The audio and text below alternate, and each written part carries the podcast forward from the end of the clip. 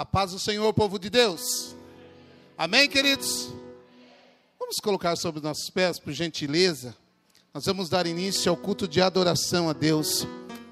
Culto da família. O Senhor já está presente na casa. Pode crer nisso. Aleluia. Olhe para o seu irmão que está do seu lado e diga para ele: seja bem-vindo e receba o abraço do Espírito Santo em nome de Jesus. Vamos orar Vamos orar a Deus nesse momento, clamar ao Pai, Senhor Deus e eterno Pai. Nesta noite nós adentramos na tua presença, Senhor Jesus, para o adorar e para o bendizer, porque sabemos que o Senhor é santo, é dono de todas as coisas e estás presente neste lugar. Papai querido, neste momento nós damos início a este culto a ti, porque Senhor, nós viemos dar para ti tudo que nós temos. Aquilo que nós temos é teu. Foi o Senhor que preparou para as nossas vidas. Pai, então recebe a nossa adoração, recebe o nosso louvor nesta noite. Inclina os teus ouvidos a este lugar, Pai, para receber, Senhor, a nossa adoração.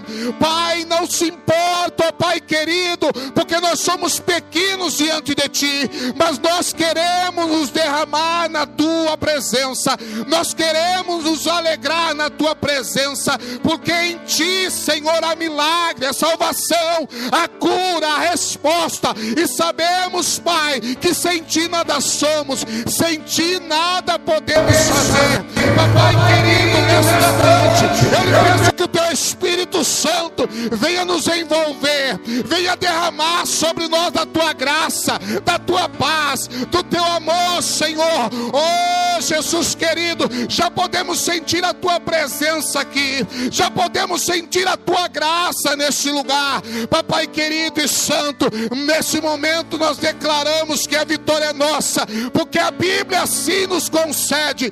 Pai querido e santo, coloca por terra todo mal, todo impedimento, pessoas que adentraram aqui triste. Eu sei, Senhor, que vai sair daqui alegre, regozijando Senhor de alegria, porque onde o Senhor chega, alguma coisa acontece e a tristeza tem que bater bater em retirada. Papai querido, conhecedor dos corações, nesse momento, Pai, entre em cada lar, em cada vida, em cada família, Senhor. Oh, Jesus, cada Senhor crente representando a família aqui nesta noite, entra com a tua providência em o nome do Senhor Jesus. Nós queremos te exaltar, ó oh, Senhor, e nesta noite se faz presente em nosso meio. É assim que nós te pedimos e te agradecemos em o nome de Jesus. E você que crê, aleluia, aplauda Ele nesta noite, aplauda Ele, glorifica Ele, porque Ele é santo, santo, santo, santo, santo. Oh, aleluia, glória a Deus. Glória a Deus. Podemos assentar, queridos. Aleluia. Por gentileza, vamos cantar aquele louvor. Solta o cabo da nau. Aleluia. Coloca aí para nós, Eduardo, por gentileza.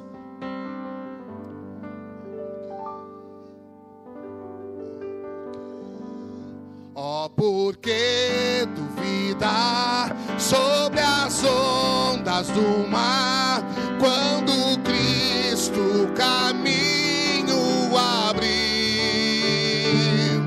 Socorrer,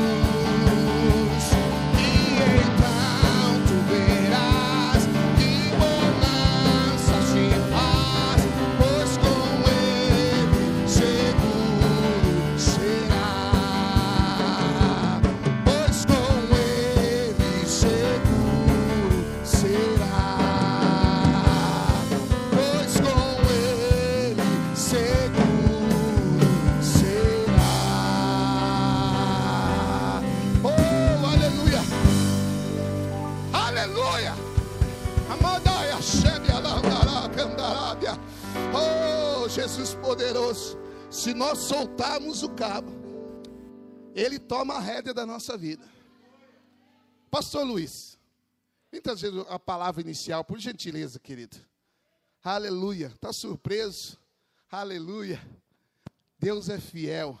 Logo após, nós iremos adorar a Deus com o ministério de louvor.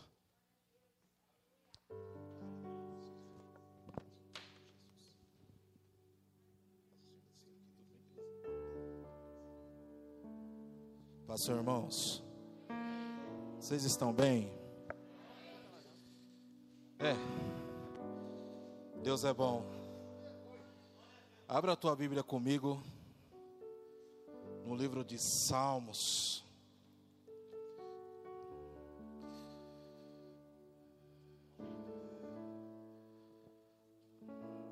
Salmo de número 91.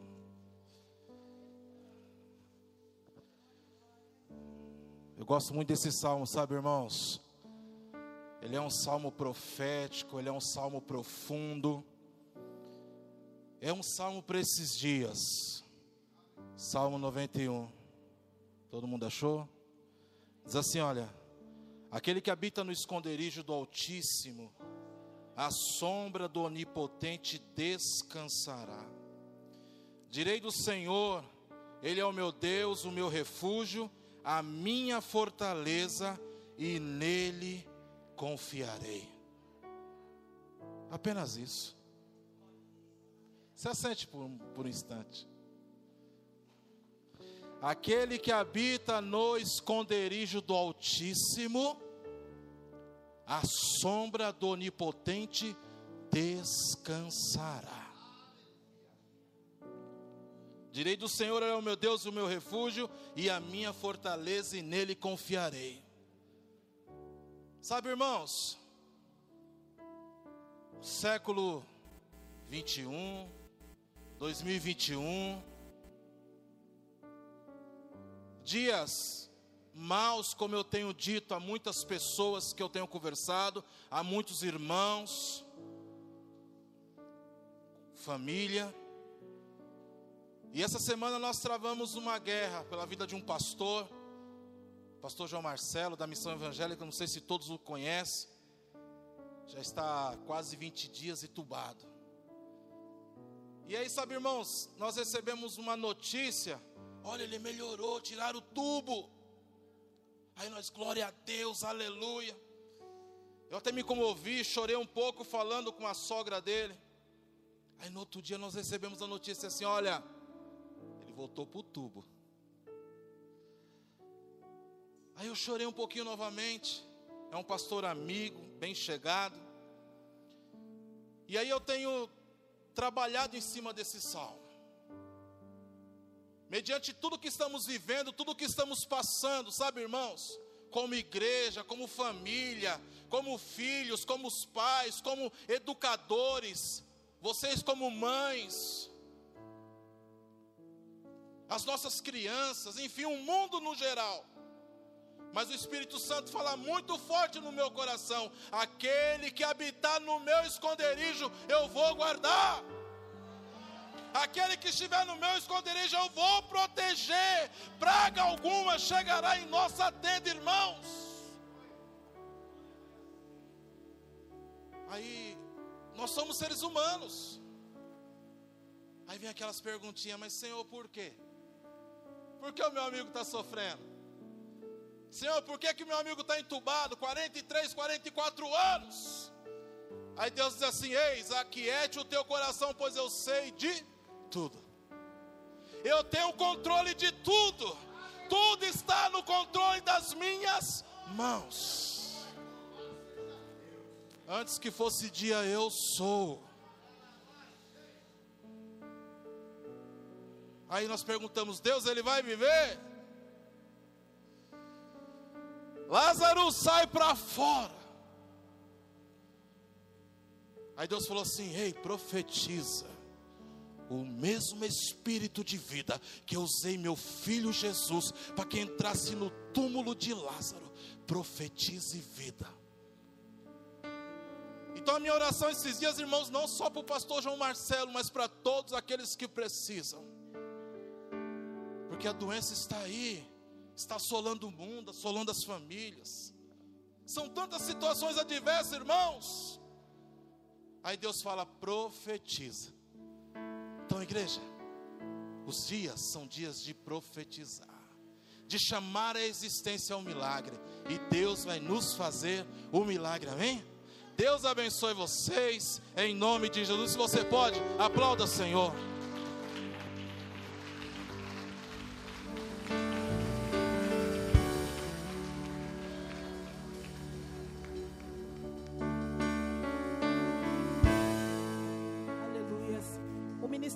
Louvor cumprimenta a igreja com a paz do Senhor. Nós convidamos a igreja para que se coloque de pé, que é motivo de muita alegria estarmos mais uma noite aqui para louvar e engrandecer o nome do Senhor. Eu estava meditando na palavra que quando Moisés ele liberta o teu povo, o povo de Deus. O povo fica 40 anos no deserto eu me perguntei, Senhor, mas por que tanto tempo no deserto, sendo que o Senhor que tirou o povo de lá? Por que, que ele deixou de sofrer lá para sofrer no deserto? É que para nós, deserto significa dor. Mas para Deus, é só ferramenta de trabalho. A palavra tem um sábio que diz que quando nós sentimos dor, para nós é desperdício mas para Deus é só um caminho para você chegar no seu milagre. Eu não sei se você se encontra no deserto nesta noite, porque só nós sabemos o que nós passamos. E quando eu falo de deserto, eu não estou falando do irmão que não te cumprimenta, ou quando você olha para ele, ele faz beicinho, não, porque isso é uma oração que você chama ele e resolve. Eu estou falando de luta travada no seu lar, de sofrimento, eu estou falando de percas. Eles ficaram sim 40 anos no deserto, mas durante o dia tinha nuvem, durante a noite tinha coluna de fogo. Eles se alimentavam. Se você está passando pelo deserto, meu querido, você pode até estar nele e estar dizendo: Senhor, mas está doendo. Deus não prometeu para a gente que seria fácil. Ele disse que no mundo nós teríamos aflições. Mas Ele disse para nós termos bom ânimo, porque Ele venceu o mundo e nós venceremos também. nesta noite, meu querido, eu convido você a abrir o seu coração. Porque se você está no deserto nessa noite, é só caminho de passagem. Porque Ele está nos sustentando, Ele está carregando muito nos braços. E nós vamos passar o que tivermos que passar. Mas a certeza que nós temos na nossa vida é certeza de vitória. Levante suas mãos e adore conosco nesta noite, dizendo assim: ó. Estás aqui, movendo entre nós, te adorarei, te adorarei. Estás aqui, mudando destinos, te adorarei, te adorarei. Estás aqui, operando milagres, te adorarei, te adorarei. Estás aqui, transformando nossas vidas,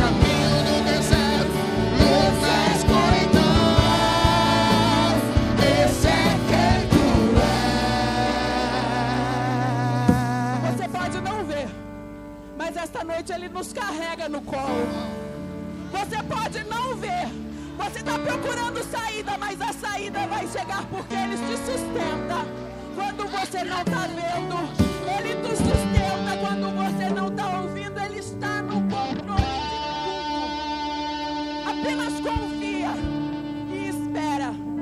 Ele diz assim pra gente, ó. Me sustenta até quando não vejo. Me sustenta até quando não sinto. Mas Deus está, está no controle. Mas Deus está, está no controle.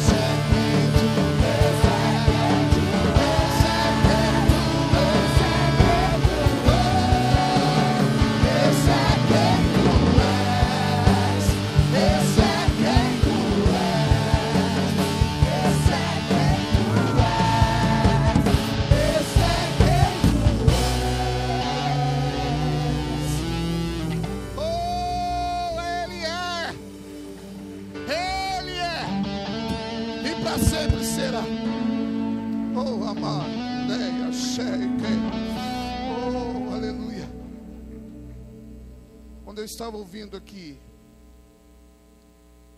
Pastor Luiz trazendo a palavra,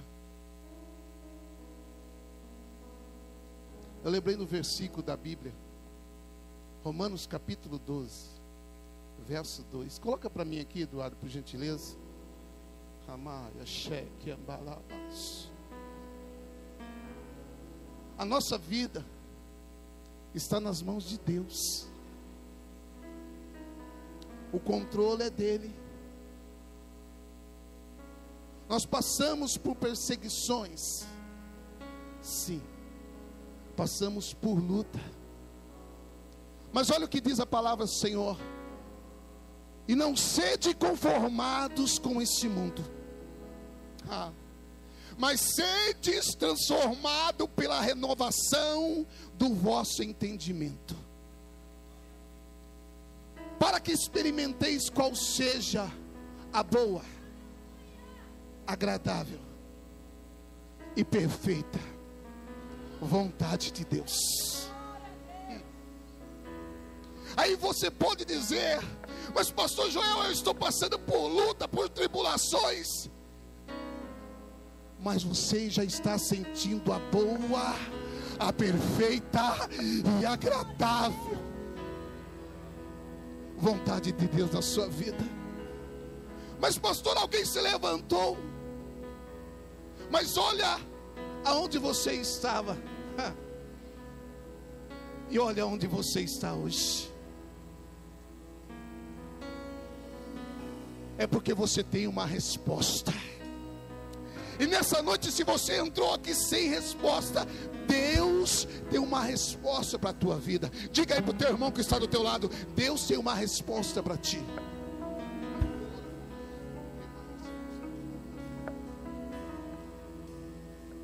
Aleluia. Vamos adorar a Deus, sem reservas. Você pode adorar conosco sim? resposta é que eu vivo de milagres. Desta vez vai ser mais um milagre. Eu não sei como Deus irá fazer, mas eu sei vai ser perfeito. Como tudo que ele faz. Você pode adorar, cresce. Oh!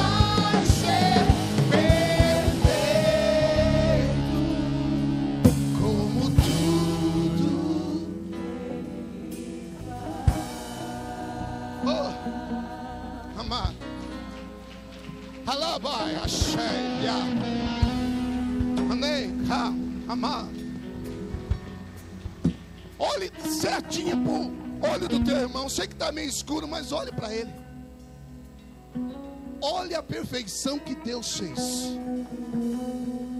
Somos imagem, semelhança dele. Aí vem um e fala para você, mas como você é feia. Feinho, magrinho, gordinho, não importa. Você é imagem, semelhança de Deus. Aí você olha para ele e com toda educação, diz assim: balança o ombrinho. Hum. Ah. Sabe por que eu sou assim? A resposta é que eu vivo de milagre. Ah, nós andamos por vista, não, meus irmãos, nós andamos por fé, na fé daquele que vive e reina. A nossa fé é pautada nele, aleluia.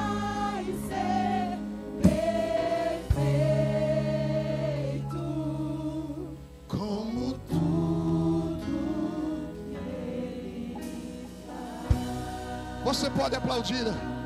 Ah.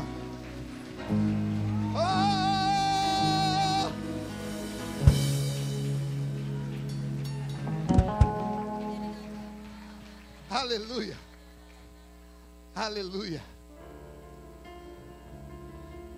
Em todo tempo nós temos que ser fiel a Deus. Com Covid, sem Covid, não importa.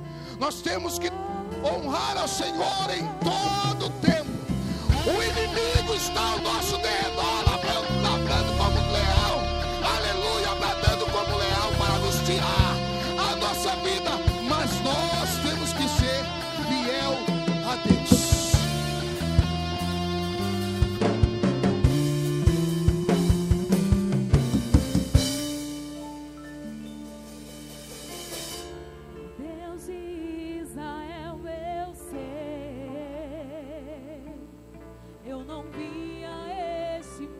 Aleluia.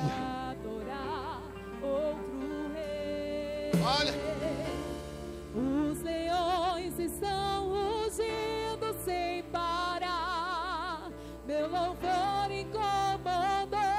Incomoda. Todos que são contra ti.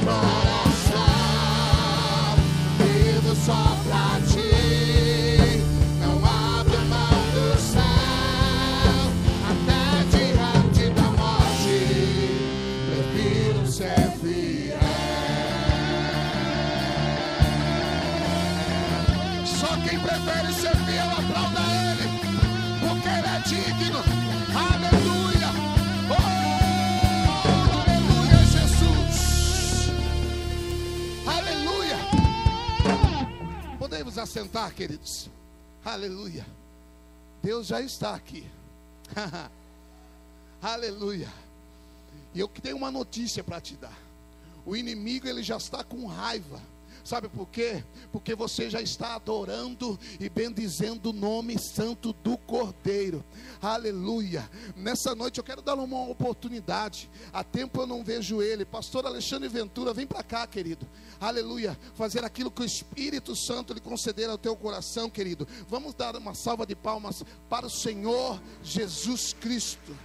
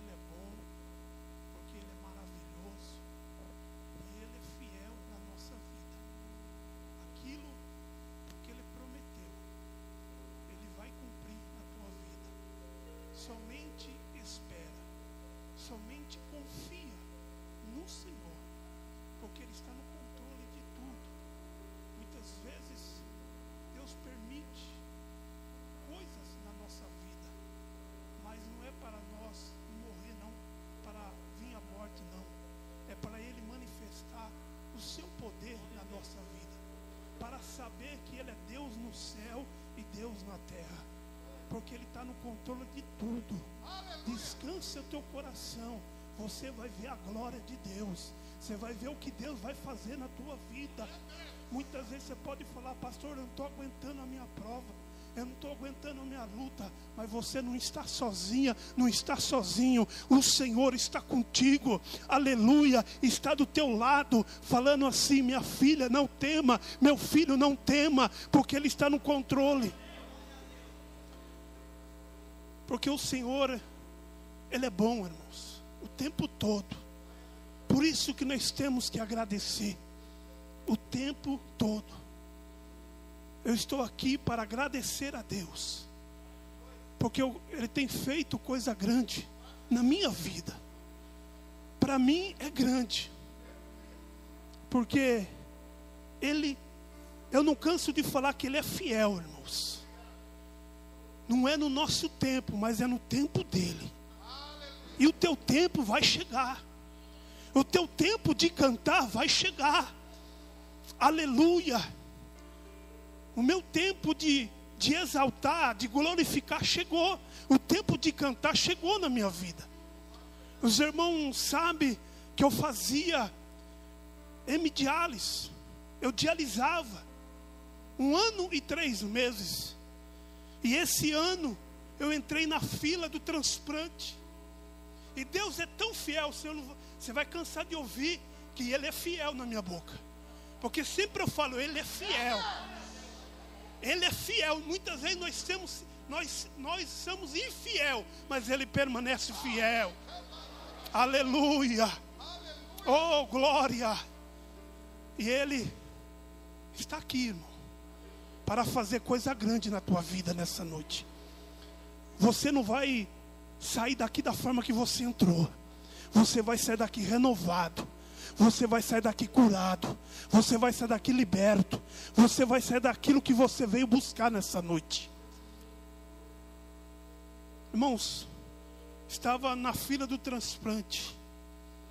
Com três meses, o Senhor preparou o rim para mim.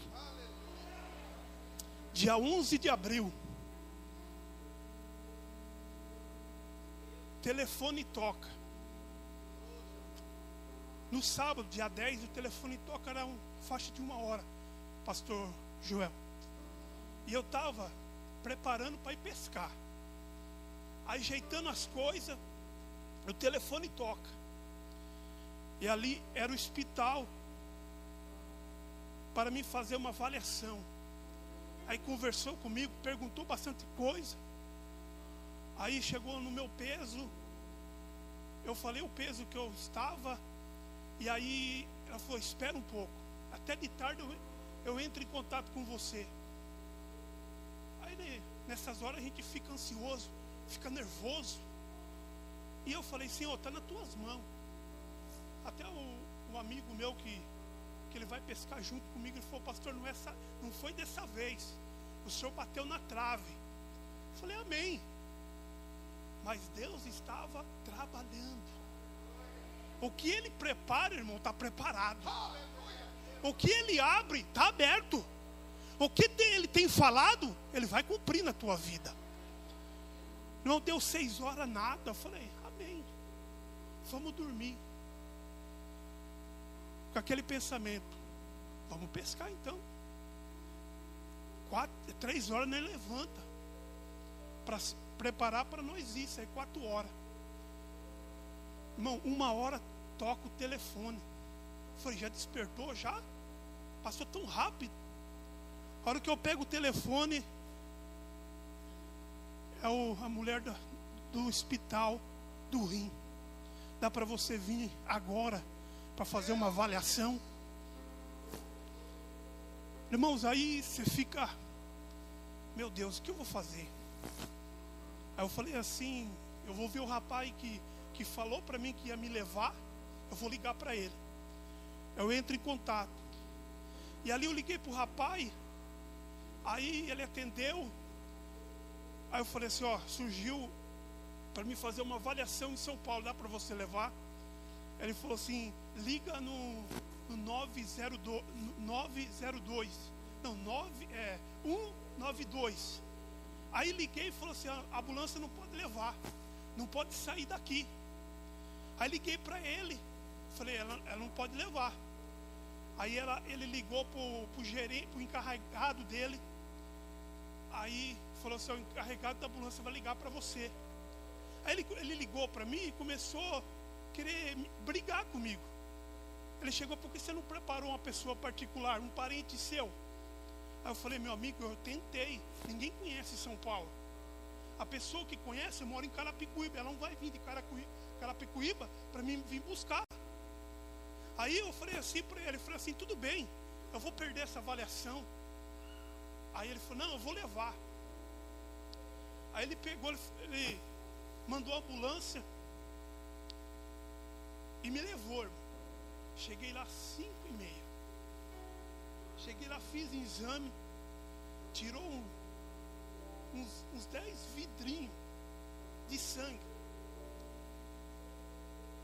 Aí, essa água eu posso tomar? Agora eu, eu tenho que tomar bastante água. Aí eu fiz todos os exames.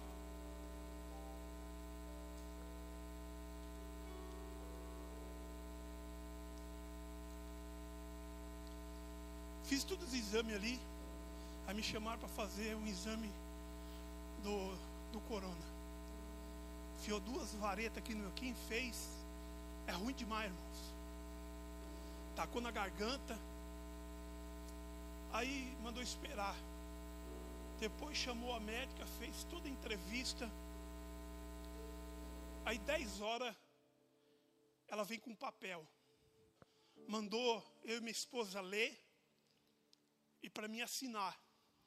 Ali eu e minha esposa lemos, mas, mas irmão, parece que não dá vontade de fazer transplante, não.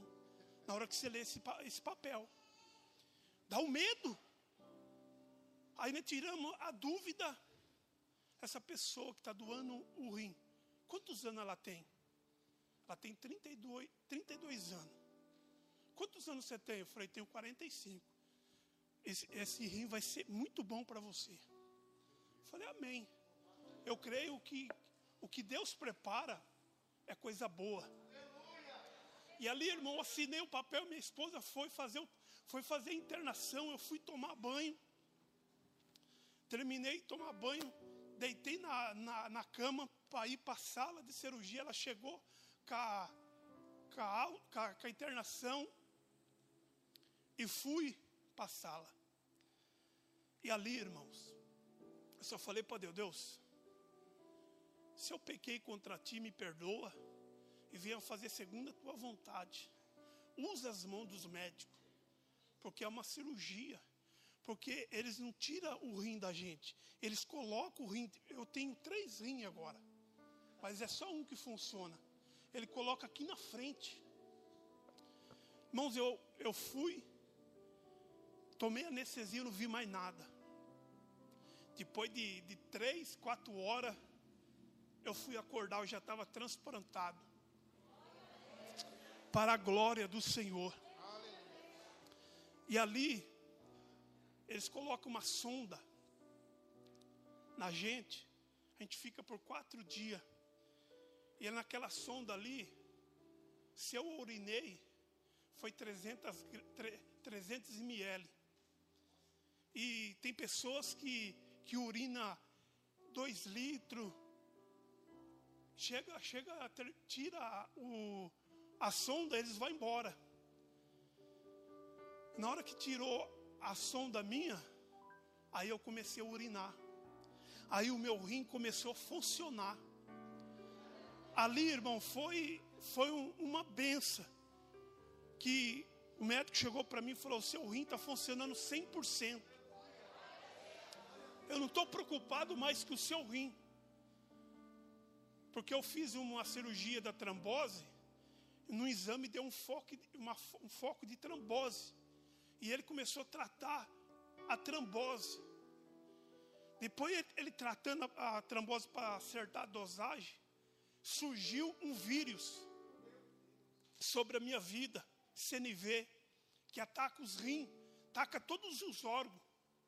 Se não, correr, começa a surgir ferida no corpo. Na hora que chegou 5 mil, o médico falou: Eu queria ir embora, irmão. Aí ele falou: Você tem que fazer o tratamento. Você quer ir embora? Você, você vir todo dia? Eu falei: Não, vou ficar. Fiquei 14 dias. Com sete dias, irmãos, o vírus tinha ido embora. A oração de um justo faz um grande efeito. Por isso que eu quero agradecer a oração da igreja que oraram por mim. E Deus respondeu. De 5 mil foi para 170. Já tinha zerado. Aí eu tinha que tomar mais sete para inteirar 14. Já não tinha mais nada. E, e lá, irmão, tinha as pessoas que iam fazer esse, esse tratamento, fica 20 dias, 25 dias, 30 dias. Eu fiquei só 14. Deus, Ele é fiel, irmãos. Por isso que eu estou aqui para agradecer a Deus.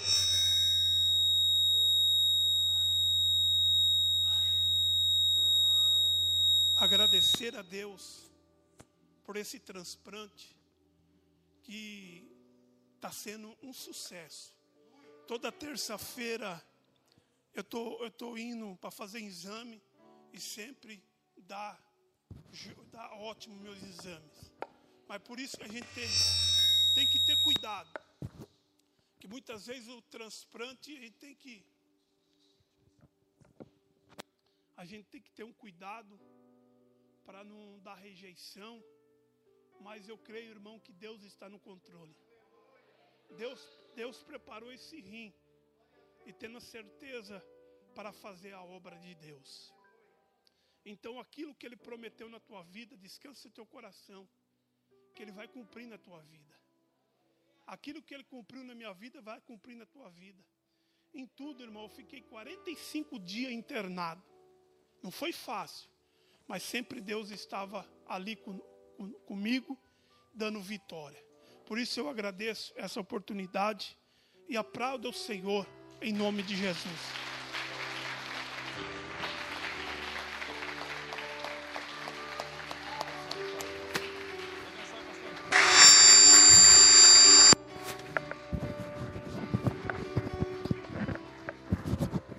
Dá para melhorar esse aplauso porque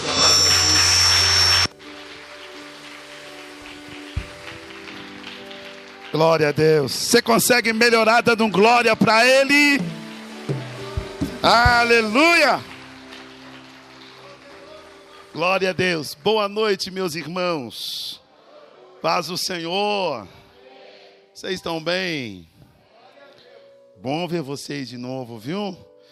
Bom nós adorarmos a Deus juntos na presença do Senhor e glorificamos a Deus por essa vitória na vida do nosso pastor Alexandre. Deus abençoe tua vida, pastorzão. Bênção de Deus. Nós vermos esse resultado, né? Em nome de Jesus. Queridos, com alegria, eu quero também receber alguns irmãos que cooperam conosco. Para nós é uma satisfação ter vocês aqui.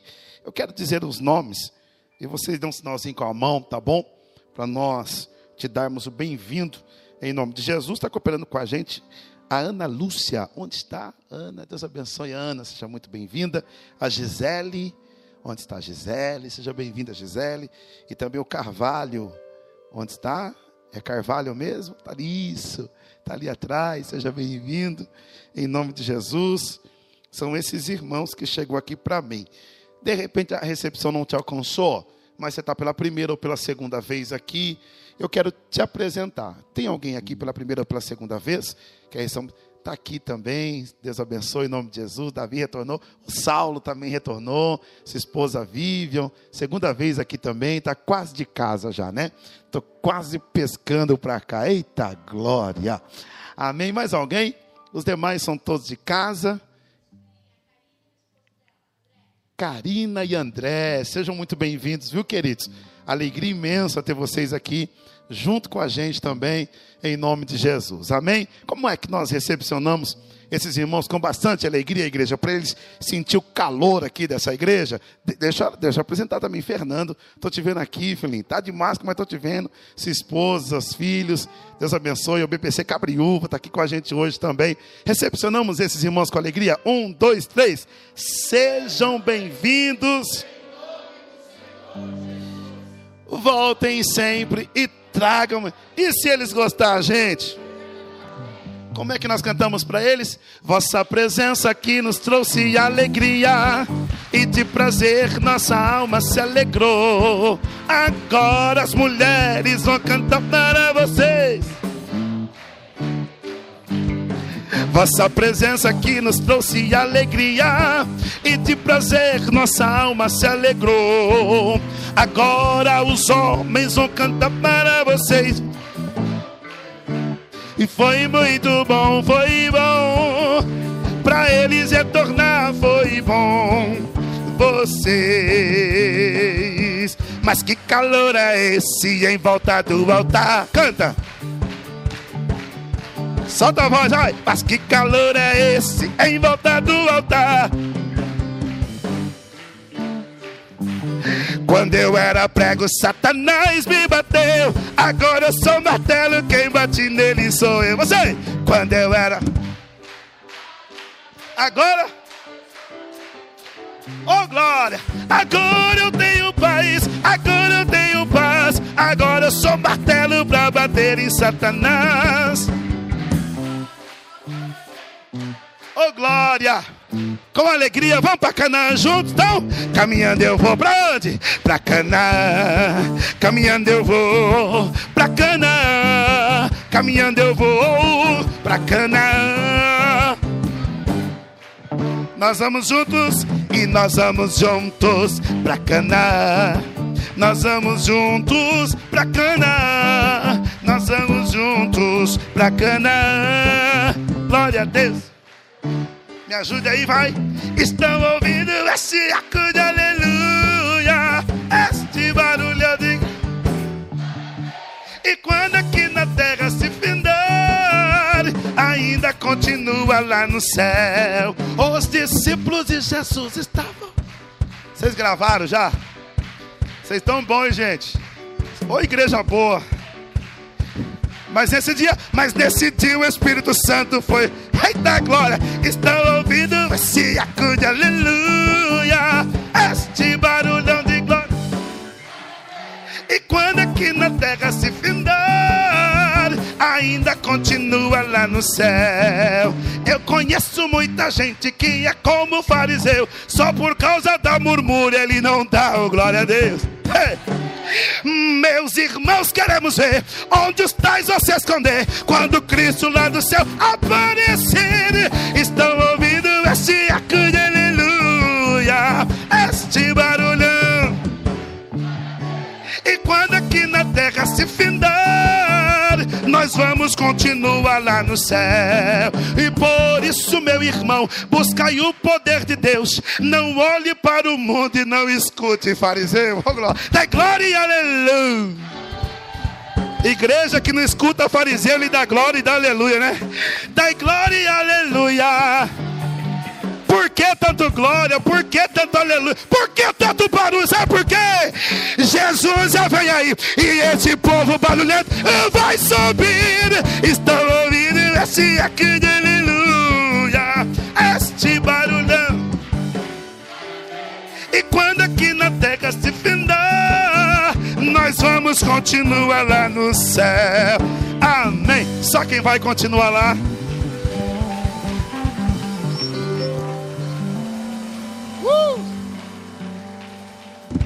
Glória a Deus, glória a Deus. Hoje não é dia 22 do 11, não, né? Obrigado. É o papel que estava aqui. Amém ou não amém, gente? Vamos ser ministrados com uma palavra de oferta. O Senhor diz na sua palavra que Deus ama aquele que dá com alê. Eu queria que você pudesse se posicionar sobre seus pés. Você pode. Nós sempre ensinamos sobre dízimos, sobre oferta aqui nessa igreja. E só chegamos aqui por conta das contribuições e do coração voluntário desse povo. E eu glorifico a Deus pela tua fidelidade a Deus. Tua fidelidade ao Senhor faz com que a sua igreja, onde você contribui, cresça. E eu sou grato a Deus pelo comprometimento da maioria que ser fiel ao Senhor. Mas ainda a Bíblia nos ensina que nesse momento aqui de ofertório, é o momento de obediência e gratidão. É o momento de quê, gente? Quando eu sou dizimista, eu estou obedecendo a palavra. Eu estou devolvendo meus 10%. Quando eu apresento as minhas ofertas, eu estou sendo grato a Deus. Não adianta a gente ver, ah, mas é por causa disso, por causa daquilo, Antigo Testamento. Quem não quer dar, arruma desculpa. Agora, quem gosta de ser participante de um crescimento, ele obedece e ele é grato.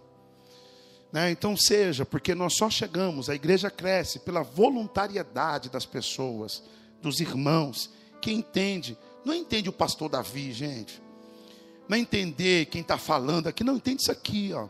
entende a palavra de Deus. É por isso que Deus te ama. É por isso que Deus ama essa igreja, porque tem uma igreja que, quando faz esse momento, não faz com tristeza, mas faz com alegria.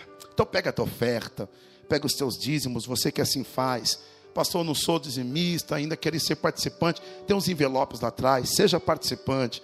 Hoje tem um dispositivo do Pix, você pode fazer pelo Pix, enquanto nós estaremos adorando a Deus aqui, com a Jéssica o Brian, que vai estar adorando. Você pode fazer pelos dispositivos digitais que tem aí. Faça da maneira que você puder e quiser, tá bom? Você que também está pelas redes sociais, também tem contribuído. Eu quero liberar uma palavra de gratidão. Que pessoas que não estão conseguindo vir, usa as, as redes sociais para poder fazer esse momento e tem feito também com alegria. Que Deus te honre e que Deus te abençoe em nome de Jesus. Levante as suas mãos, Pai. Nós fazemos uma oração de gratidão ao Senhor. Gratidão pelo teu cuidado, Senhor amado, pela nossa vida financeira. Nós só somos o que somos porque o Senhor tem nos sustentado, tem nos levantado pela manhã, tem nos feito trabalhar, tem nos dado saúde. Eu quero te agradecer por cada contribuinte, ofertante, dizimistas da tua casa. São essas pessoas que, Senhor, faz a manutenção da tua obra e faz com amor. Faz porque a tua palavra nos ensina que nós devemos assim fazer. Não menosprezamos aquilo que o Senhor disse para nós, que nós deveríamos ter um coração voluntário, disposto para a tua obra e para o crescimento do teu reino. Abençoa, Senhor, além da gratidão, além de pedir a tua bênção para esse irmão, para essa irmã, se porventura tiver alguém que está com a porta fechada, desempregado, abre as portas, supre as necessidades, em nome de Jesus de Nazaré. Senhor, consagramos essas ofertas e esses dízimos para a obra da tua casa, em o nome de Jesus. Amém e amém. Traga a tua oferta até o altar, apresente ao Senhor, enquanto iremos adorar o Senhor em nome de Jesus.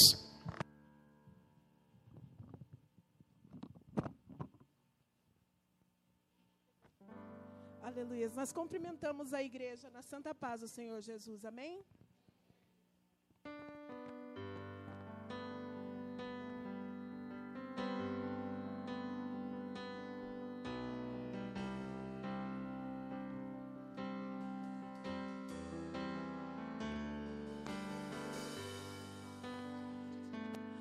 Tem dias que o dia acorda estranho e angústia bate e não tem tamanho. Dá vontade de chorar, acalma, insista, se anima. São dias pra lutar.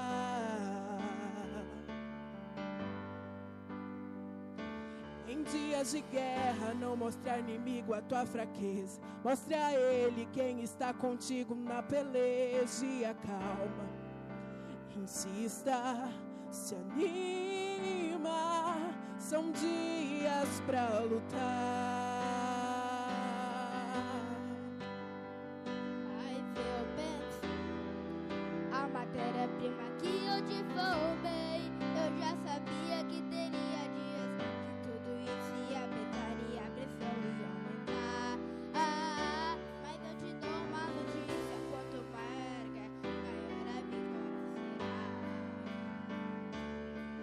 Tô cuidando, eu tô zelando, tô segurando, tô acalmando, eu tô guiando, tô te moldando e o resto é detalhe, eu estou anotando.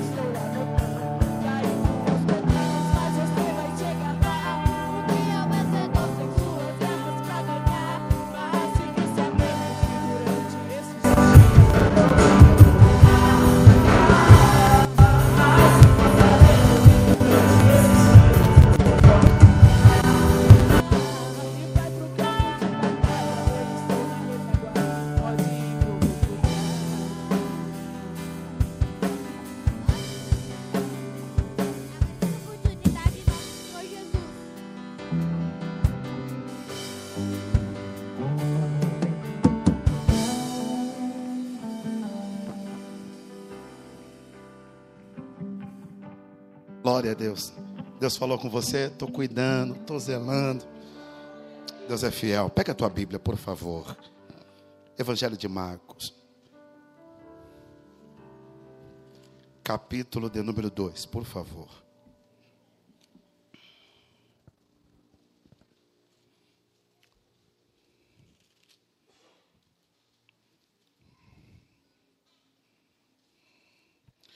Glória a Jesus.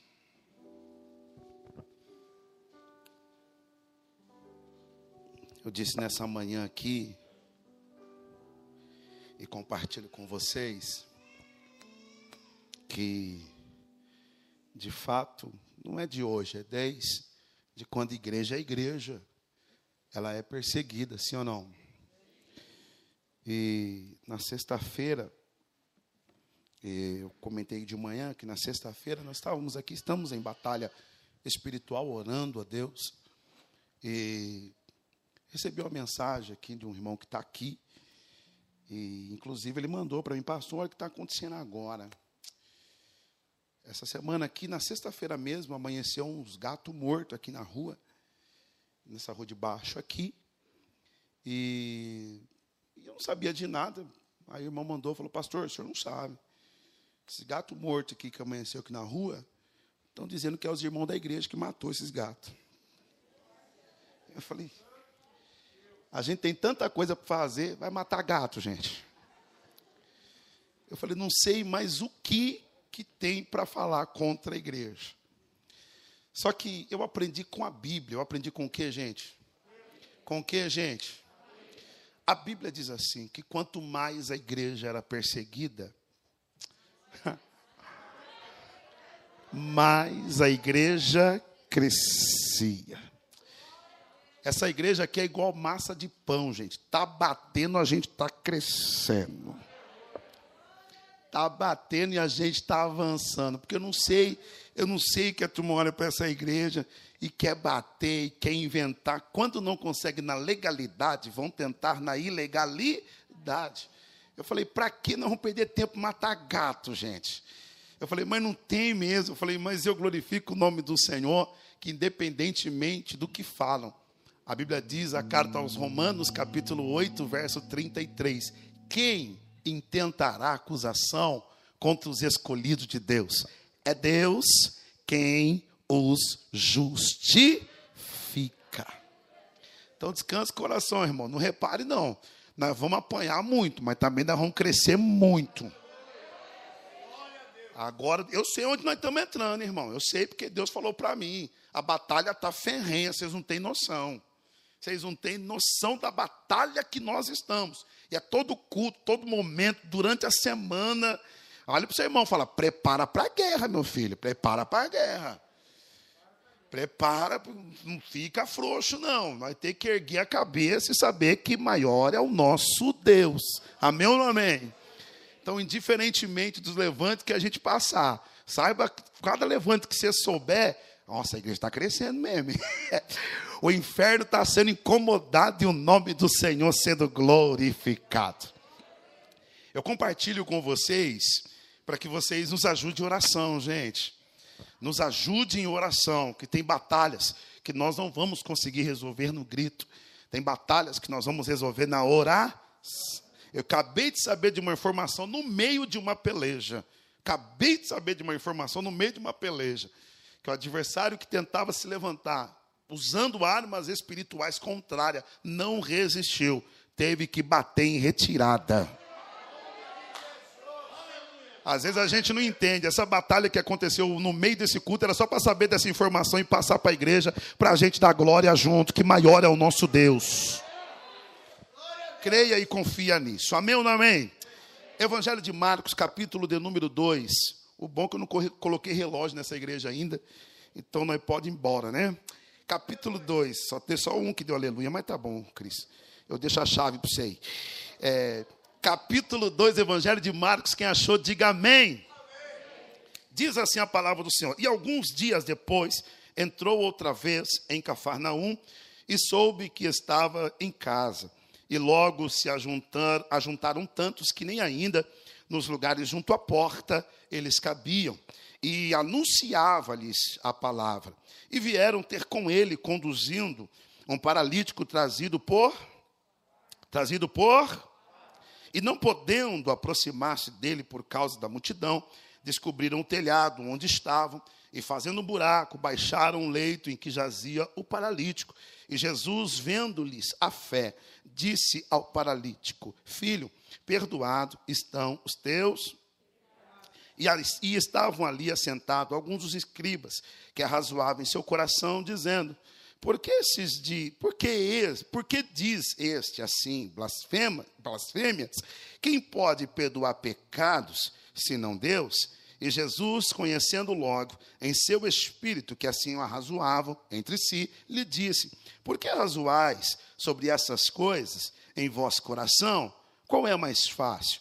Dizer ao paralítico: Estão perdoados teus pecados, ou dizer-lhe: Levanta e toma o teu leito e anda. Ora, para que saibais que o filho do homem tem na terra poder para perdoar pecados, disse então ao paralítico: A ti te digo levanta-te, toma o teu leito e vai para a tua casa. E levantou-se e, tomando logo o leito, saiu em presença de todos, de sorte que todos se admiraram e glorificaram a Deus, dizendo: Nunca tal vimos.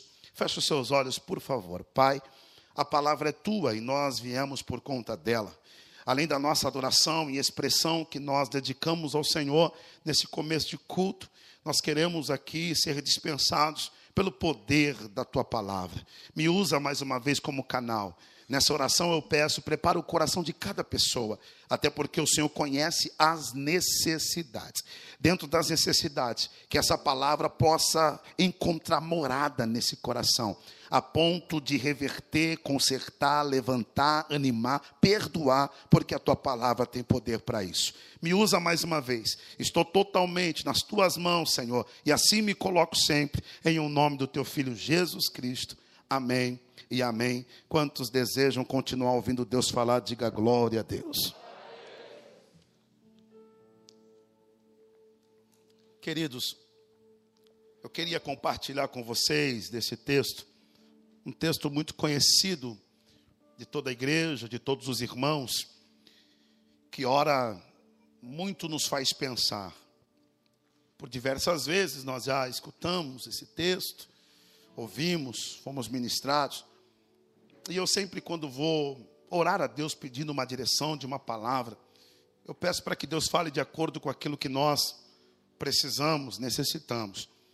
E eu acredito que essa noite Deus vai falar conosco de uma maneira que você precisa e de uma maneira que eu preciso. Evangelho de Marcos, e vocês sabem disso, vocês que são membros aqui, vocês sabem que eu amo pregar nos evangelhos. Os evangelhos, eles nos enriquecem. Tudo aquilo que Cristo fez nos faz crescer, nos faz amadurecer. Na minha caminhada cristã, eu posso falar para vocês que de muitas ministrações temáticas, na qual eu gostava de falar sobre determinado tema e abordar vários textos bíblicos, chegou um ponto que a gente vai aprendendo e que a história de Jesus, ela nos convence e nos convence e muito. E eu fui aprendendo e mergulhando e por diversas vezes a gente lendo e relendo os evangelhos, a gente vai aprendendo. Vocês já viram aqui algumas vezes a gente fazendo uma lembranças de alguns textos e que sempre Deus acrescenta alguma coisa.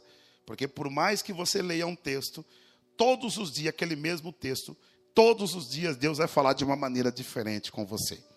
E o Evangelho de Marcos é um desses evangelhos que me faz aprender, que me faz crescer e que me faz viajar.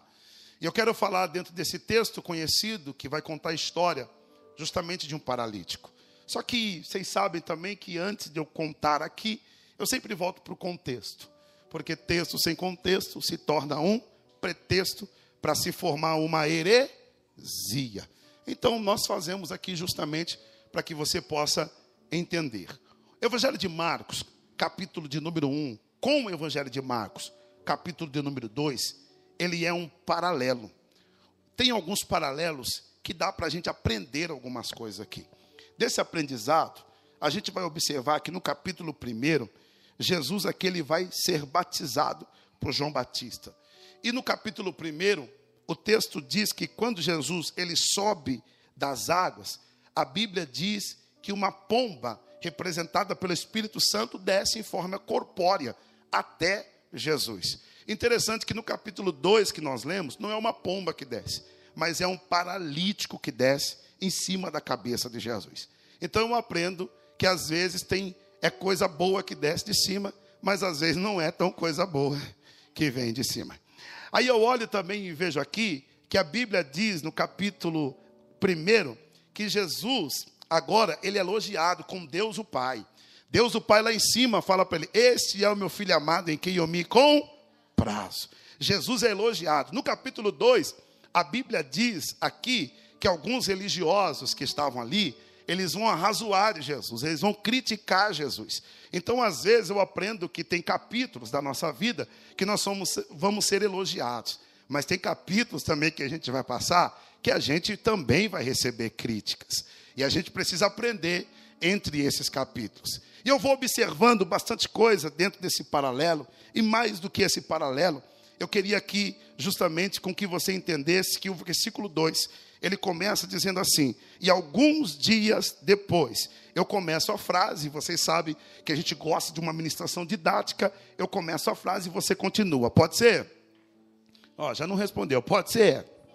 Maravilha, para você ficar por dentro da mensagem e você ficar despertado também, tá bom? Então vamos lá. E o texto começa dizendo assim: e alguns dias de.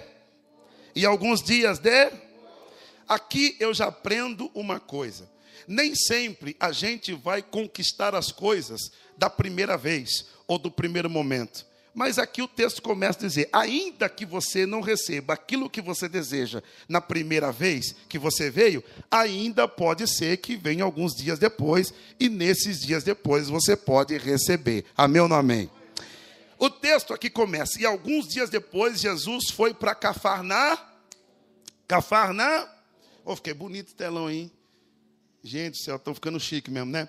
E alguns dias depois foi Jesus para Cafarná para a gente entender isso aqui, precisamos ver da onde que ele está vindo. Vamos voltar um pouquinho, capítulo 1.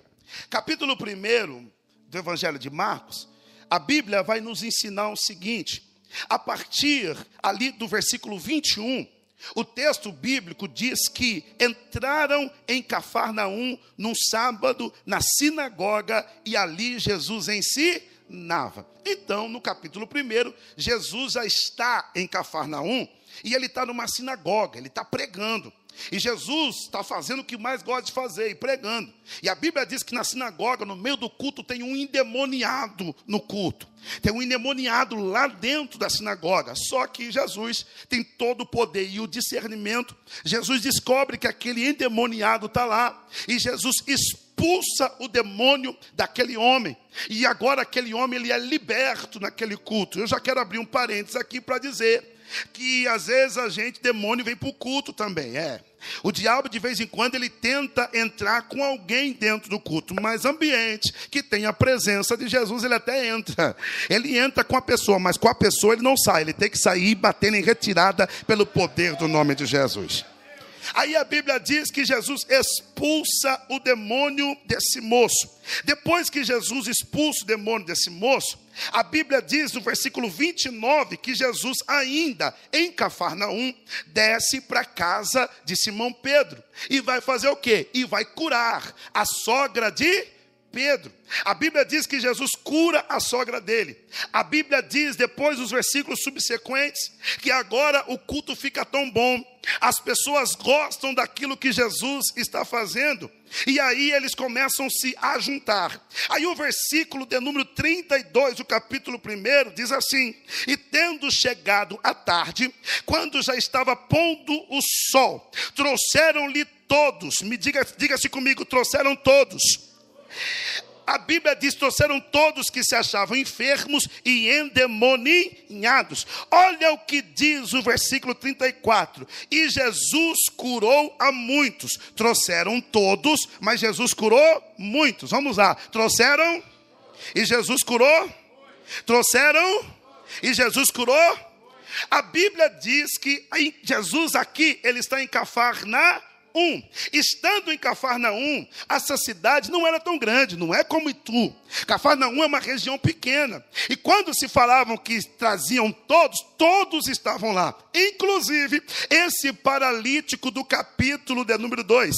Eu acredito que ele foi lá. E quando ele chegou lá, trouxeram todos. Só que, naquele primeiro momento, provavelmente, naquele primeiro momento, aquele homem não recebeu a cura. Ele voltou para sua casa Porque Jesus, depois aqui de curar todos, a Bíblia diz que Jesus é levado em espírito ao deserto para ser tentado. Depois Jesus desce à aldeia da Galileia, faz uma pregação ali. E depois nós chegamos no capítulo, depois Jesus desce, cura os leprosos, e depois nós chegamos no capítulo 2, e o capítulo 2 diz assim: E alguns dias depois entrou outra vez em Cafarnaum 1. Aqui eu já aprendo uma lição, por quê? Porque se Jesus não curou no capítulo 1 do versículo 32, houve uma oportunidade para esse paralítico de alguns dias de depois. Deixa eu falar para você. Eu vou melhorar isso aqui para alguém entender. Talvez você começou sendo crente, sendo cristão, vindo para a igreja, esperando alguma coisa e ainda não aconteceu. Posso profetizar para alguém? De repente, hoje seja esse dia depois aqui. Porque se você não recebeu lá atrás, pode ser hoje. Esse é algum dia depois para você receber aquilo que você tem de receber de Deus. O paralítico não recebeu no capítulo 1 e o versículo 32. Só que não é porque ele não recebeu no capítulo 1, versículo 32, que ele não pode receber no capítulo 2. De repente você está no versículo 32. Só que de repente, para alguns aqui, chegou o capítulo 2. e aí Jesus vem de novo em Cafarnaum. E outra vez entrou Jesus em Cafarnaum. E o texto vai fazer menção que ele entra outra vez e o texto diz assim: E soube-se que estava em casa, que estava em, vamos lá, que estava em. Há quem diga que essa casa era de Simão Pedro, há quem diga que essa casa era de Jesus, ou há quem diga que essa casa era de um outro anônimo. Eu não sei de quem era a casa, mas eu sei quem estava na casa. E eu fico observando aqui, irmão, de verdade, eu olho, eu olho para a Bíblia Sagrada e, e eu aprendo demais. E você reparou que Jesus, ele é muito caseiro? Quem reparou isso na Bíblia? Se você olhar no, no, Evangelho de Marcos, que nós lemos, capítulo 1, versículo 29, diz que Jesus foi na casa de e curou a sogra de se você olhar para a Bíblia, no Marcos, capítulo 2, do versículo 13, a Bíblia diz que quando Jesus estava escolhendo Levi, que é Mateus, primeiro encontro de, de, de Jesus com Mateus, Jesus já foi na casa de Mateus. Se você olhar para a Bíblia, no Evangelho de Lucas, capítulo de número 19, a Bíblia diz que Jesus foi na casa de um publicano e o nome dele era Zaqueu. E todo mundo dizia: é publicano, é, é, é, cobrador de impostos. O senhor vai fazer o que lá? Eu vou na casa dele, porque quando eu entro na casa de alguém, as coisas mudam. Jesus vai na casa de Zaqueu. A Bíblia diz aí no Evangelho de Marcos, capítulo 5, que Jesus vai na casa de Jairo para curar a filha dele. Eu ainda fico admirado porque olha o capítulo 7 e versículo de número 36 de Lucas até o 50. A Bíblia diz que um fariseu convida Jesus para jantar e Jesus vai na casa desse fariseu para jantar. E aqui eu aprendo uma lição com Jesus. Por quê? Porque Jesus não rejeitava, não rejeitava convite para jantar. E eu também não rejeito. Melhor ainda, porque o texto diz que ele foi na casa de um fari, na casa de um fari, meu irmão, de verdade, comer a custa de fariseu, o sabor é até melhor.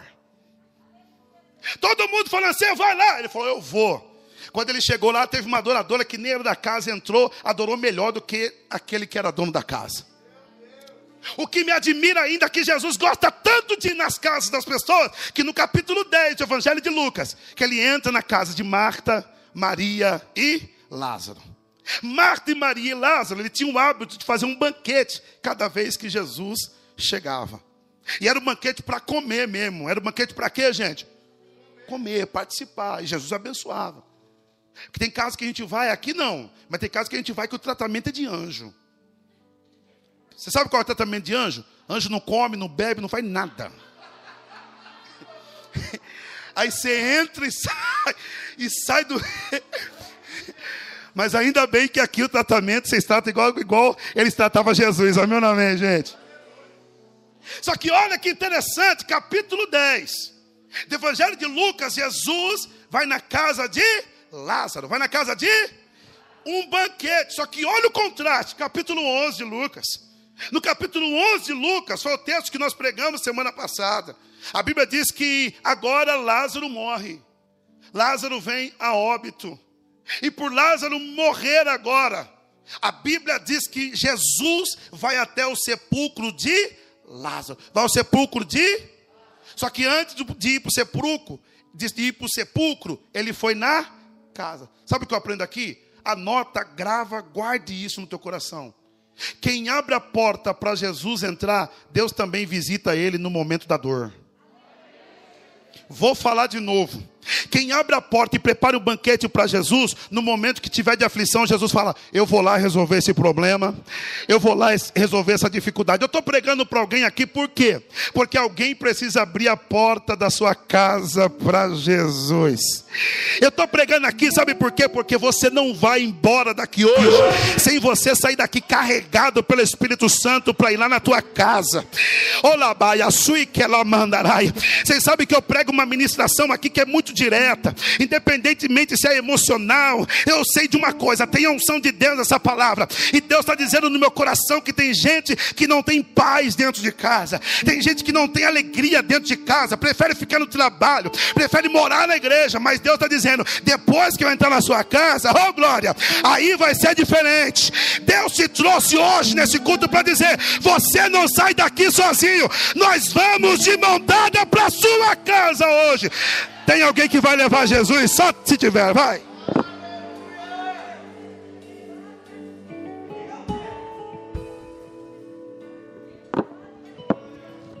Olha para o teu irmão, me ajude a pregar, me ajude a pregar. Se você quiser, isso aqui é uma didática, não precisa fazer. Mas se você quiser fazer, se quiser ser participativo, fala para ele, fala, Jesus vai contigo para sua casa hoje, meu irmão. Eita glória! Sabe o que é interessante? A casa que Jesus entra, sempre alguma coisa acontece. A casa que Jesus mora, sempre alguma coisa muda. Todo mundo, ninguém queria entrar na casa de Zaqueu, só que depois que Jesus entrou, falou: Não, se ninguém entrar, eu entro, porque se era ladrão, agora não vai ser mais. Agora, ó, Jesus olha para ele e falou: Ô, ô Zaqueu, hoje chegou salvação, hoje chegou salvação. Eu vou dizer até alguém acreditar que vai chegar também na sua casa: Hoje chegou salvação, hoje chegou salvação. Eu vou dizer de novo, para alguém acreditar nisso aqui: Hoje chegou salvação na tua casa. Só quem acredita vai. Você pode adorar Jesus comigo aí.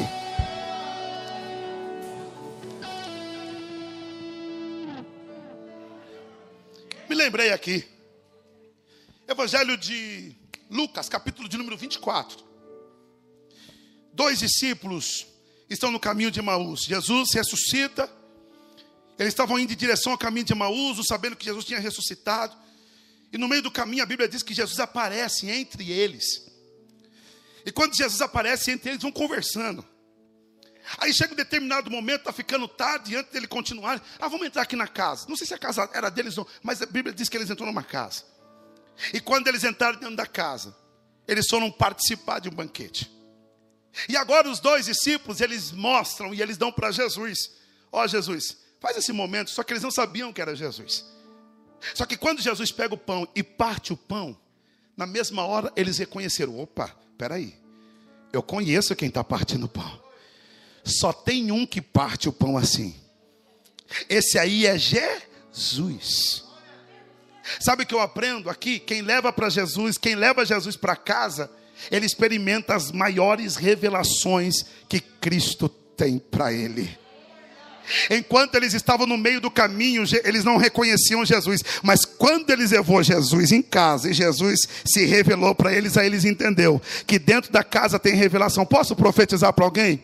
Se Jesus estiver lá dentro da sua casa, vai ter grandes revelações de Deus para a tua vida lá. Deus vai se manifestar. Eu estou dizendo porque eu acredito nisso, meu irmão. Tem vezes que a gente se reúne lá em casa entre os nossos filhos lá e a gente começa a adorar, a gente começa a glorificar o nome do Senhor e às vezes começa começa como uma conversa, reunião familiar, e daqui a pouco, quando a gente chega no momento de oração, as lágrimas descem, Jesus se manifesta. Eu estou profetizando que o culto seu não vai ser só aqui na igreja, o culto seu vai ser também lá na sua casa. Se tem alguém que recebe isso aqui, você pode dar um sinal para ele entender que você está recebendo.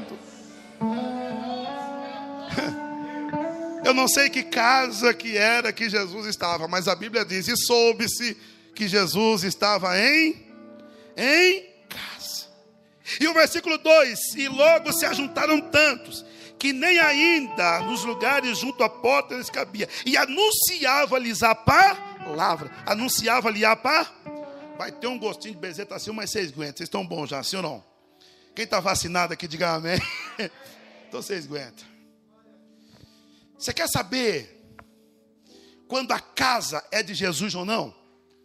É quando a palavra é anunciada. Todas as vezes na Bíblia que você vai ver Jesus entrando em alguma casa, ele vai anunciar a pá, ele vai explanar os seus milagres e os seus feitos também através da pá. Você quer conhecer o ambiente, se tem Jesus ou não? É só ver se tem palavra ou não. E eu vou preparar vocês, porque aqui a maioria é tudo nosso aqui, é tudo dessa igreja aqui, é meu nome. Amém. Os visitantes já vai se adaptando também já. Por quê? Porque hoje tem um monte de coisa. Se você chegar num ambiente, tem mistério, tem profetada, tem profecia, tem revelação, tem, tem tudo, mas não tiver palavra, nesse ambiente tem qualquer coisa, mas a presença de Jesus, tem não. Porque quando casa e ambiente que Jesus está, a palavra ela é evidenciada. É por isso que a maior preocupação de nós aqui dessa casa, eu não posso falar da casa de outro, eu falo da nossa. A nossa maior preocupação é você ser bem alimentado pelo poder dessa pá. Então tome cuidado para o ambiente que você vai. Tome cuidado para as casas que você entra. Se um dia você entrar nessa igreja e não tiver mais palavra, sai dela. Isso aqui eu nunca vi um pastor dizer, é coragem mesmo, né? É porque eu sei, meu irmão. Porque nós sabemos o que nós estamos entregando para o povo aqui. Você não vem aqui para comer qualquer coisa, tem uma comida boa, substância para você comer aqui. Alamando, yalabaia, calabaia. Se você quer uma comida boa, se você quer palavra, é só vir para cá. Quem está na live aí também, é só vir para cá. Pode ter tudo aí, mas se não tiver palavra, nesse ambiente Jesus não está. É por isso que já, oh glória. Eu não sei se você sente, mas eu sinto que ele está aqui. Por quê? Porque a palavra já está evidenciada. Quando a palavra é evidenciada, a presença dele se manifesta. Para eu dizer que Jesus está presente, precisa ter palavra. Jesus estava anunciando-lhes a palavra. A... Só que olha o versículo 2. A Bíblia diz que se ajuntaram tantos na porta que nem havia lugares, não cabia. E a história vai dizer que as casas de Cafarnaum daquele tempo tinham de 16, 17 metros quadrados. Para eles paçocar de gente, cabia mais ou menos umas 50 pessoas, 50, 60 pessoas, ombro a ombro. Se um saísse do lugar, o outro já, já pegava. Era muita gente, muita gente. E aí agora a Bíblia vai dizer que, embora tinha muita gente, nós vamos ver aqui que o texto dá um detalhe. O texto diz que ele estava junto da porta, ele estava junto da. Ele estava junto da. E agora vem esse paralítico, carregado por quatro. O paralítico, quando vai chegar, a Bíblia diz que a porta está cheia, está lotado. E ele não consegue passar. Por quê? Porque tinha um monte de gente na porta. Vai doer um bocadinho, mas vocês aguentam. Aguenta não? Só dois que aguentam, mas tá bom. A maioria das vezes na Bíblia, esses camaradas que ficavam junto da porta, só ia para ver. A multidão só ia para olhar. E tem uns que é assim. Eles nem entram para dentro da porta e também não deixa quem está precisando passar. Porque aquele paralítico estava precisando, sim ou não? Sim ou não? Eles poderiam falar assim, ó, gente, paralítico está precisando, porque se fosse nós que tivesse enchendo a porta ali, você vê um paralítico, o que, que você vai fazer? Sai da frente para ele pá. Só que eles saíram, não via lugar por conta da multidão que estava junto da, junto da Agora não tem glória, né? Aí eu pergunto para você: você está para dentro ou está na porta?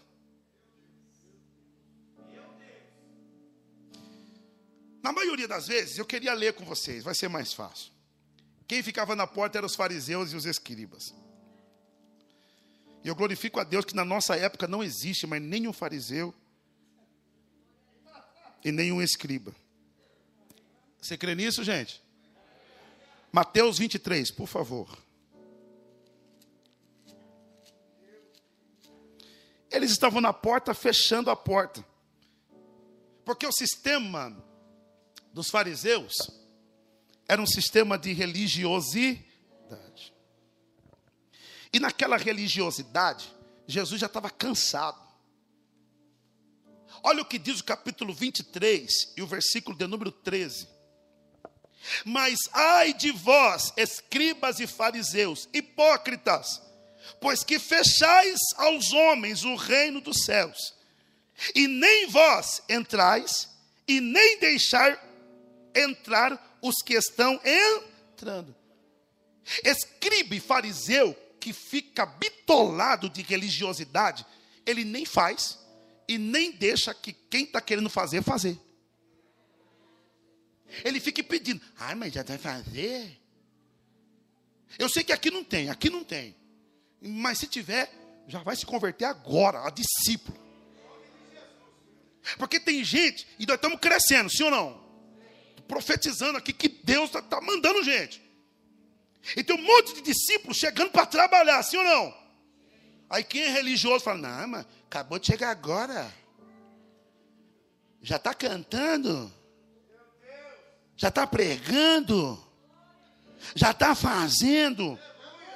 Aí quando você manda fazer, não faz. Aí quando você manda ir, não vai. Mas para ficar na porta, fica. Ó, oh, deixa eu falar, eu prego verdade aqui nessa igreja desde sempre. E sabe o que eu glorifico a Deus? É que eu não tenho rabo preso com ninguém. Meu negócio é com a palavra. E eu nunca precisei da indireta em cima do altar. Eu sempre falo a verdade que está na palavra. Isso aqui, espírito de fariseu, ele nem faz e nem deixa quem quer fazer também fazer. Ele fica na porta ali, impedindo. Não, não entra não. Não vai entrar não. Só que ainda bem que Jesus falando dos escribas e da religiosidade, da maneira que eles estavam expressando, ele falou: já que você não sai da frente, não se preocupe, para os meus discípulos eu vou dar a chave.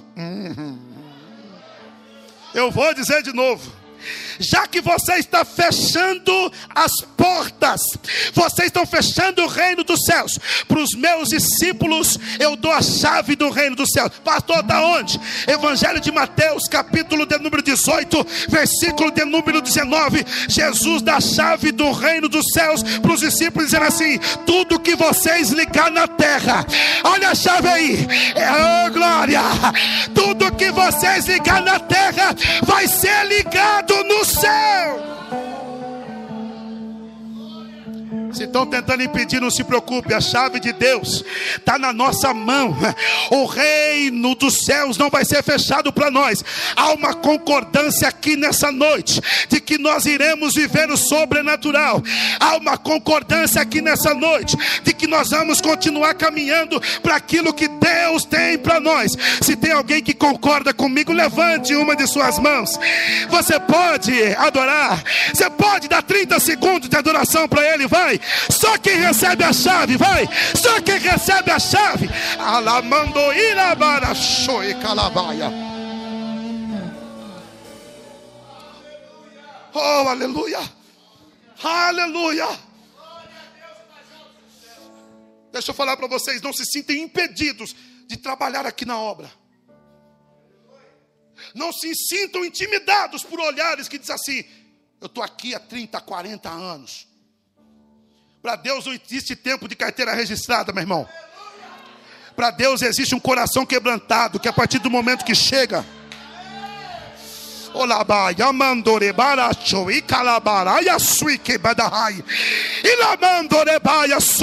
Nenhum espírito de fariseu vai pegar. Nem, eita, nenhum espírito de fariseu vai entrar.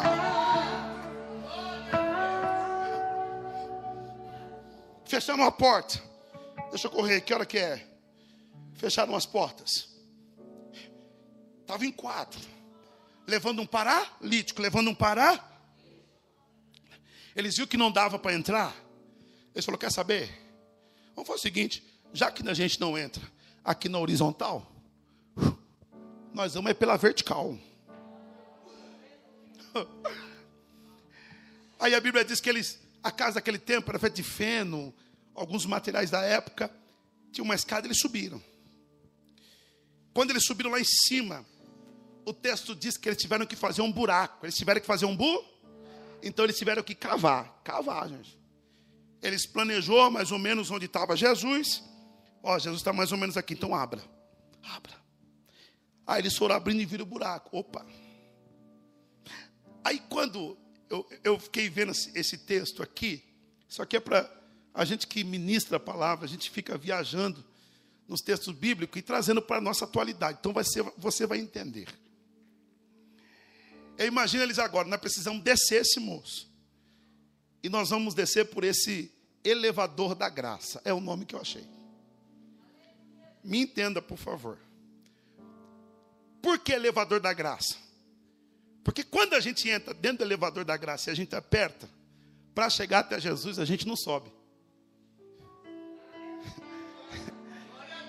Para chegar até Jesus, a gente. Eu preciso aplicar isso aqui de uma outra, de uma outra, de uma outra maneira para alguém entender. Por mais que a gente suba na vida, por mais que a gente seja nos lugares altos, para a gente alcançar Jesus, não é por cima,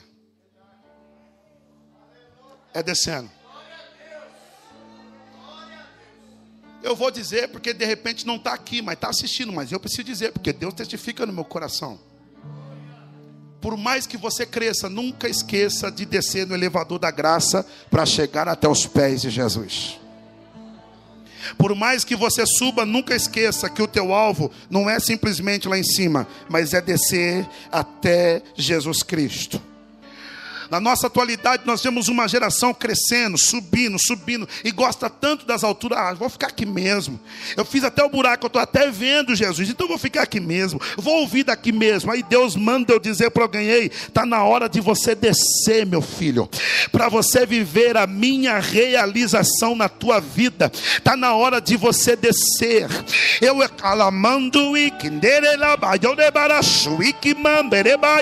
Oh, aleluia. Deixa eu dizer uma coisa aqui, por mais que a nossa igreja venha crescer, venha multiplicar de pessoas, nós nunca vamos perder o sentido de que nós temos que ficar nos pés do nosso Criador. Nunca saia dos pés de Jesus. O lugar mais alto que você pode chegar é nos pés de Jesus, e só quem está nos pés dele, oh aleluia, por gentileza, você pode adorar a Deus comigo.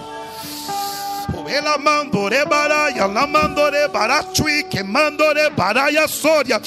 Eu conto e calamanto, me calamandore baia. Jesus está convidando alguém hoje, desce, meu filho, desce, minha filha. Faz tempo que você não desce, nem para dar glória a Deus. Depois que subiu em cima, nem para dar aleluia no culto dá mais. Fica na etiqueta, é assim, é assado. Tem que dar glória assim, tem, tem nada. Tem que adorar a Deus como Ele merece.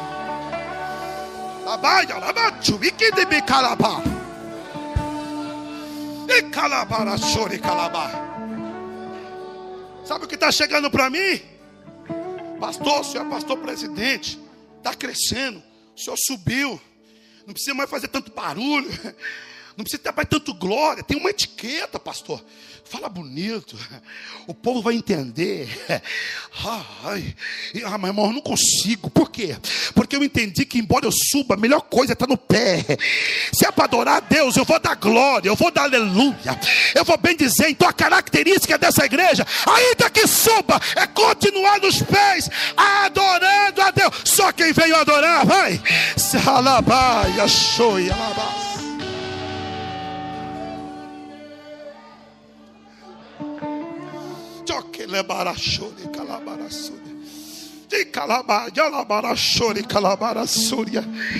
Eu não posso elitizar a igreja mais estão elitizando a igreja, o seu perfil. Ah, tem que fazer assim, tem que fazer assado. Meu irmão, eu aprendi desde criança que quando a gente começa a adorar, a presença de Deus desce. Ah, mas a gente agora tem que dar glória só no final do culto, só quando tiver um fundo musical. E se no meio da palavra Jesus quiser pegar a igreja? E se no meio da palavra Jesus quiser batizar com o Espírito Santo? Aqui nessa igreja é Ele quem tem liberdade, é Ele quem manda, é Ele quem faz. É Ele.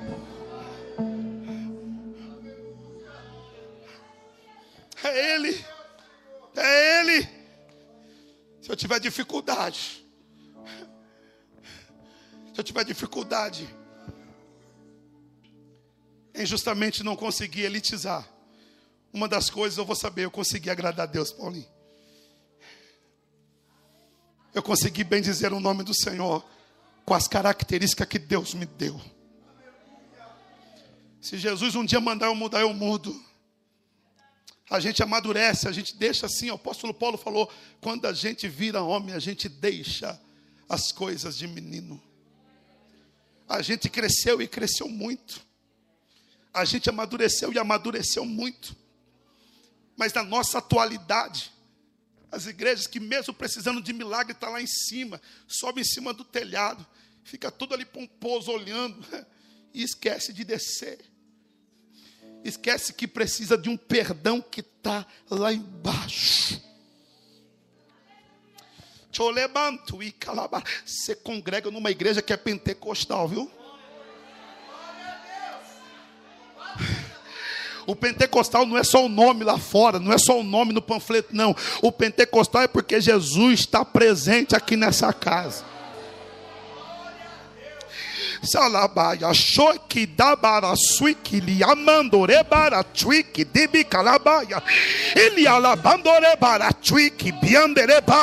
Ele.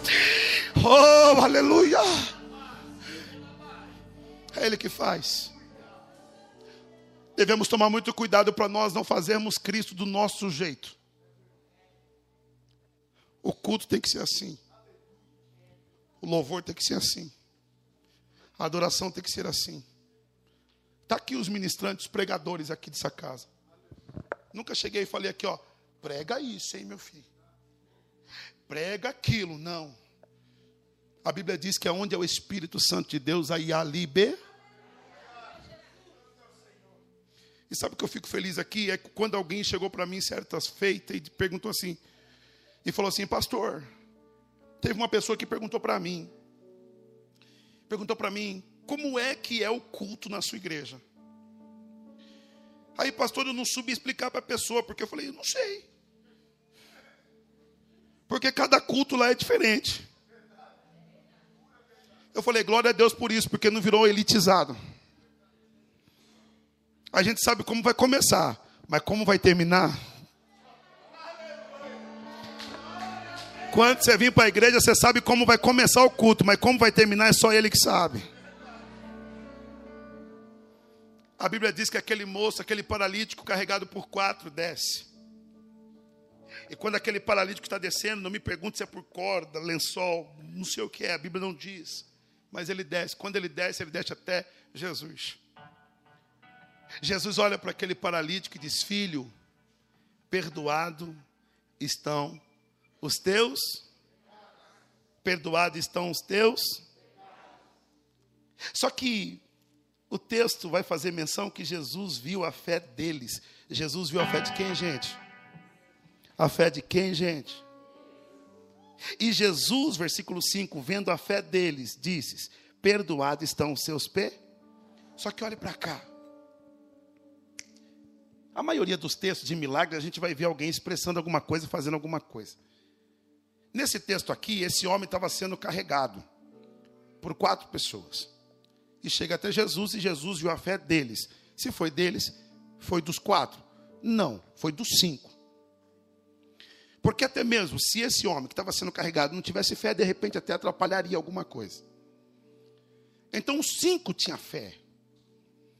Só que agora aqui Você não vê em nenhum momento eles falando alguma coisa. Até então aqui está tudo em si? Está tudo em si? Está tudo em si? Sabe o que eu aprendi? Anota, marca, grava e depois você volta lá e vê. A fé, ela pode ser em silêncio, mas ela nunca pode ser sem ação. Vou dizer de novo, isso aqui veio da glória, varão. A fé ela pode ser expressada em silêncio, mas ela nunca pode ser sem a Oh, oh, oh. Eles estão carregando no silêncio, eles estão subindo no telhado no silêncio, eles estão descendo do telhado no silêncio, e mesmo chegando diante do silêncio de Jesus, Jesus viu a fé deles, oh glória, a fé deles com ação fez com que Jesus olhasse para aquele paralítico e liberasse um milagre. Eu estou pregando aqui e de uma maneira direta, Jesus está dizendo para mim que tem pessoas que estão tá aqui assim. Pastor, eu não consigo nem falar. Eu estou carregando. Que tem vezes que a gente é os quatro amigos. Mas tem vezes que a gente é aquele paralítico que alguém precisa carregar a gente. E às vezes a gente vai no si. Só que como Jesus viu a fé deles no silêncio, eu preciso dizer para alguém acreditar nisso aqui. Jesus está vendo a tua fé, mesmo você não conseguindo falar Oh, halá.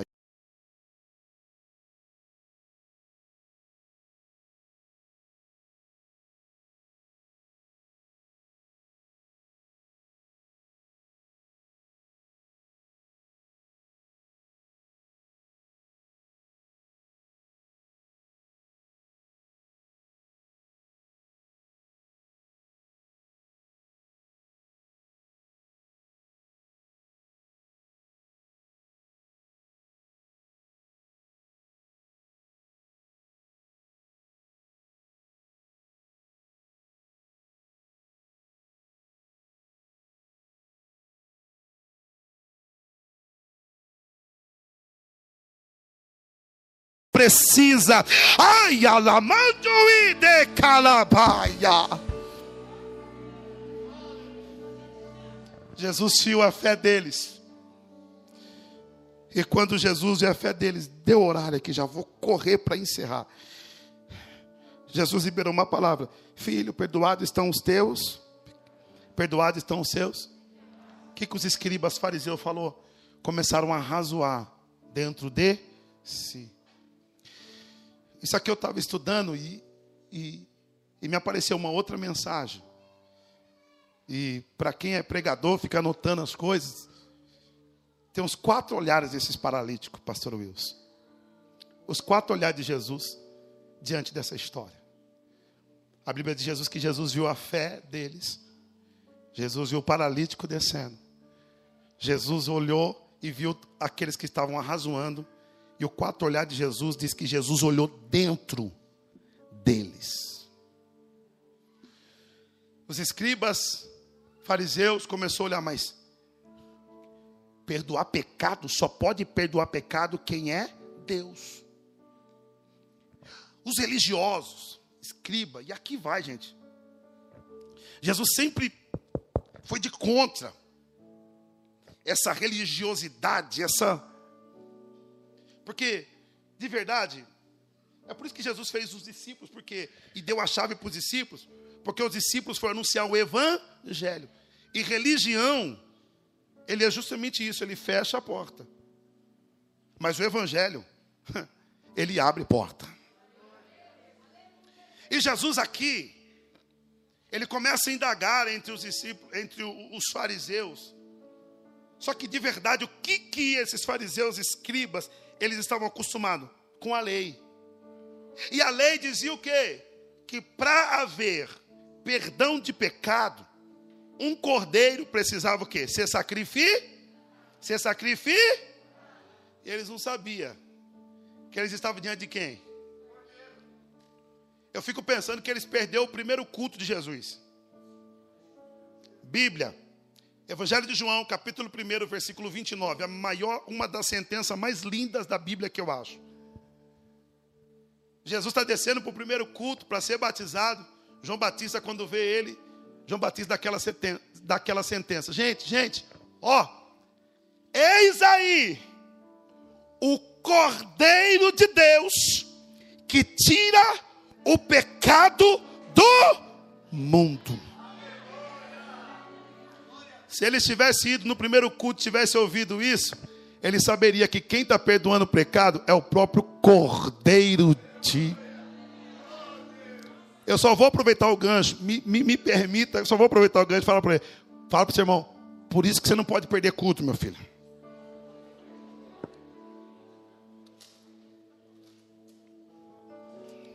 Jesus perdoa.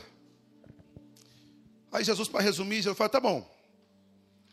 Se vocês, o que, vocês acham mais fácil? Perdoar pecado ou falar para ele: levanta aí, toma o teu leito e anda. Tá bom, vamos fazer o seguinte, para vocês saberem que o Filho do Homem tem poder na terra. E aqui é a primeira vez que Jesus vai falar de si mesmo. E Jesus ele nunca se apresentou como mestre, como cara, como tal. Jesus só falava uma coisa: Filho do, eu sou filho do homem. Pronto. Para vocês saberem que o filho do homem tem poder na terra, ele falou, olhou para o paralítico e falou: faz o seguinte, levanta, toma o teu leito e anda. Sabe por que os escribas e os fariseus estavam indagando?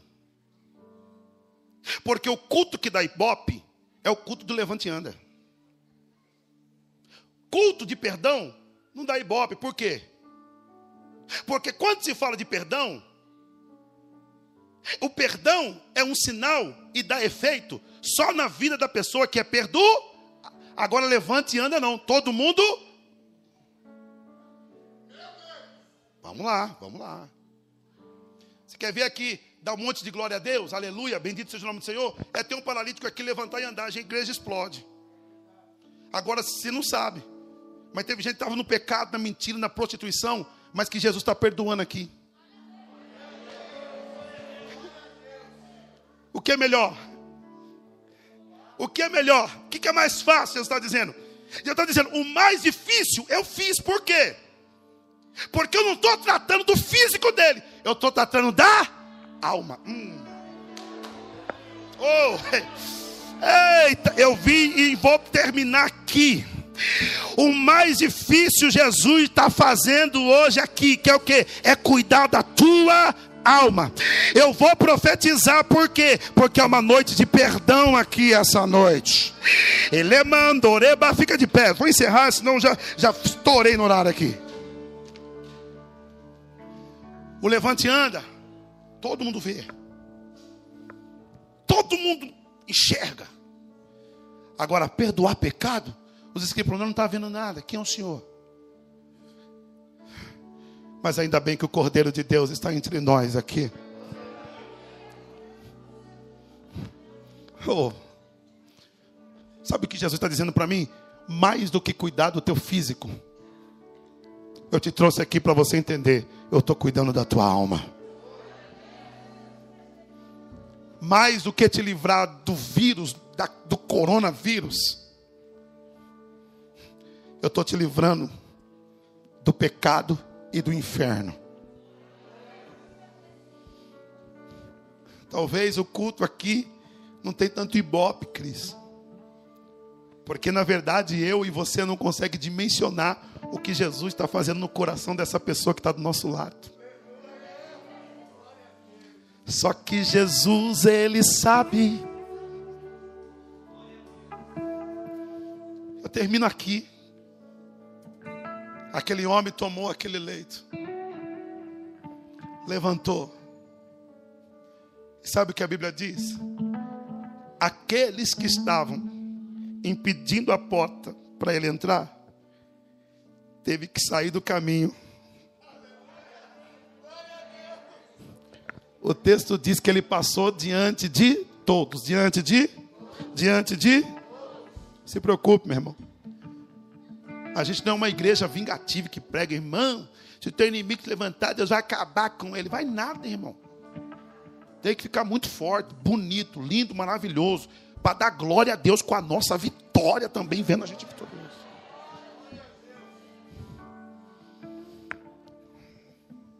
Eu fecho aqui.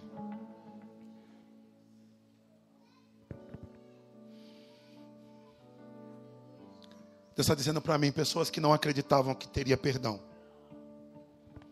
Porque o que você fez é grave. O que você fez, para você mesmo, você achou, não é digno de ser perdoado. Só que eu não preguei essa mensagem simplesmente para brincar de ser pastor ou te emocionar. Eu preguei essa mensagem com propriedade daquilo que eu sei que eu estou falando. O que Deus ministrou no meu coração é tratamento de alma aqui essa noite. Então eu queria que nesse momento toda a igreja fechasse os seus olhos. Por quê? Porque Deus vai tratar. Só que é um posicionamento que precisa ser tomado.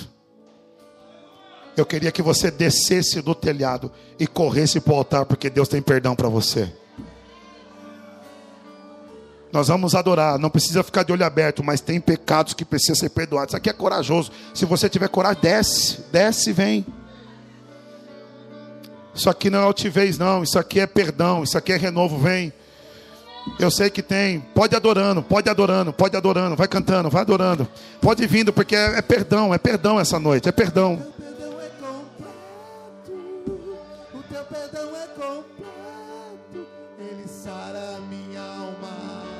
Vem.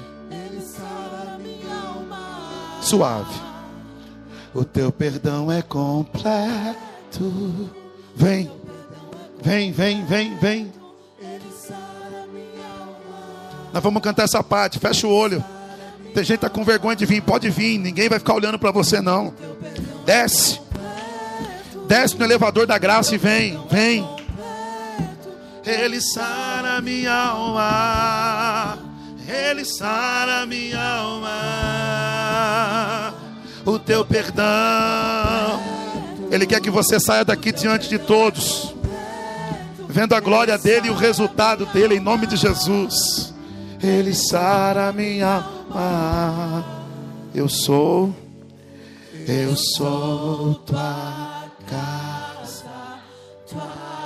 Se tiver mais gente precisando desse momento com Deus, venha. Desça no elevador da graça, vem. Vem pro altar, eu quero orar por você.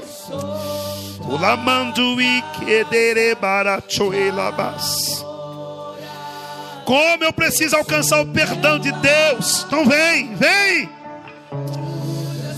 Oh,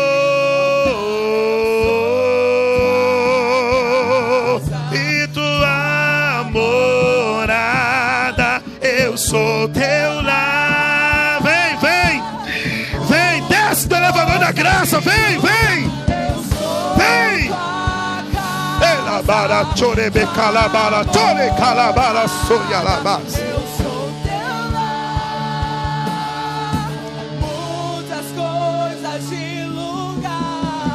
Levante as suas mãos lá em cima, você que está aqui na frente também. Aqui não tem ninguém melhor do que ninguém, todos nós precisamos ser perdoados. Mas eu queria convidar essa igreja para entrar na intimidade. Eu não quero ver ninguém de olho aberto. Você que desceu do elevador da graça, com a tua mão lá em cima, tenha coragem de pedir perdão, tenha coragem de reconhecer quem você é. Deus, em nome de Jesus, em nome de Jesus, pessoas que aqui, através da tua palavra, desceram no elevador da graça, desceram diante dos teus pés. O Senhor liberou a palavra para o nosso coração hoje. O mais difícil é o que o Senhor está fazendo hoje, de justamente nós sermos perdoados, de nós sermos regenerados pelo Teu Espírito Santo, Senhor. Depois o perdão, tem o levante e anda. Depois o perdão, tem o caminhar. Depois o perdão, em nome de Jesus, nós vamos viver o milagre, o sobrenatural, que esta igreja viva esse sobrenatural, esse levante e esse ande para a tua glória, em nome de Jesus, em nome de Jesus, oh aleluia. Você pode adorar, você que recebeu o perdão de Deus, glória, adore, adore, adore, adore, adore, oh.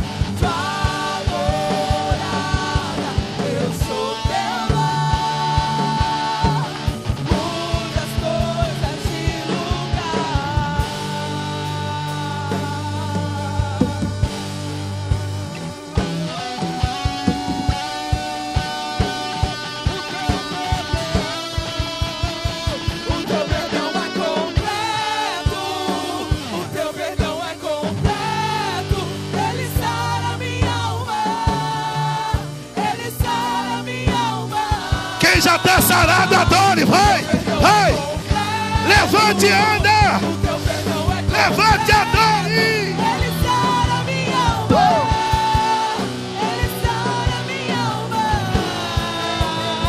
O teu perdão é completo, o teu perdão é completo, ele sara minha alma. Ele sara minha alma.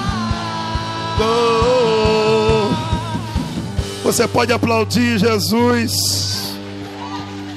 Receba essa palavra no teu coração. Filhos, perdoados estamos teus pecados. Levanta e anda. Levanta e anda. Levanta e anda.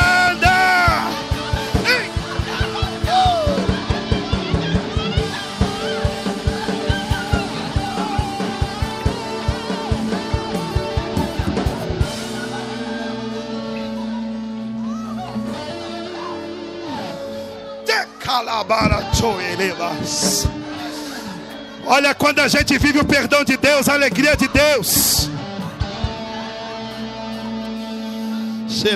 Choi calabas.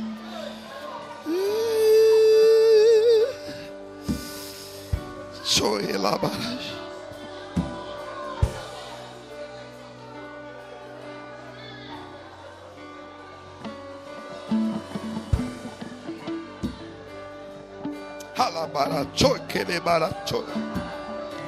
Choque. Quem já quem já está de pé, quem já está de pé e perdoado. Só quem está de pé e perdoado ele adora. Vai. Oi, calabarabara toele be calabaro yalaba. Ilabara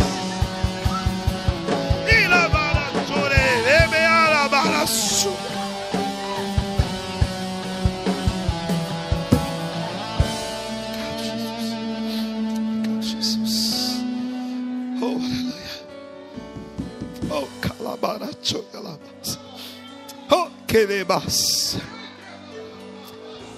Oh, aleluia. Tem alguém que está saindo abençoado aqui. Deus abençoe. Amém. Obrigado. Amém ou não amém, gente? Sai daqui levando Jesus para sua casa. Sai daqui com uma página em branco, porque Jesus, depois que despediu ele, Jesus liberou assim: levanta, toma a tua cama, recebe o teu milagre e vai para a tua. A tua casa é um ambiente de milagre para a glória de Jesus. Deus abençoe você e toda a sua família. Se assente por no máximo cinco minutos. Vou dar os avisos e para vocês não se cansar. Já estamos encerrando. Glória a Deus. Eu estou muito enriquecido por essa palavra que Deus ministrou ao nosso coração. Deus abençoe você e sua família. Agradeço todos os irmãos que cooperou conosco, os visitantes que estão conosco. Obrigado pela cooperação. Uma honra receber vocês aqui. E eu queria, nós estamos fazendo aqui todo culto, ou praticamente de quarto e domingo, recepcionando os novos membros. E para a glória do Senhor, todo culto nós estamos recebendo gente aqui, né, gente? Tempo muito bom. E eu queria mais uma vez recepcionar mais uma família que está se achegando a nós e que vai somar com a gente. Quero convidar aqui o João, a Lilian, vem para cá. Esse casal lindo de Deus. Sabe o que é bom? Eu já fui na casa e tomei aquele café abençoado. Vem para cá. Essa família. Joia. Amém. Gente, eu fiquei de recepcionar alguém e me esqueci. Eu sempre dou uma falhada aí, né? Pastor, amei essa igreja. Quero congregar aqui. Não estou congregando em lugar nenhum, mas quero congregar. Quero te receber. Se você quer congregar, eu quero te receber.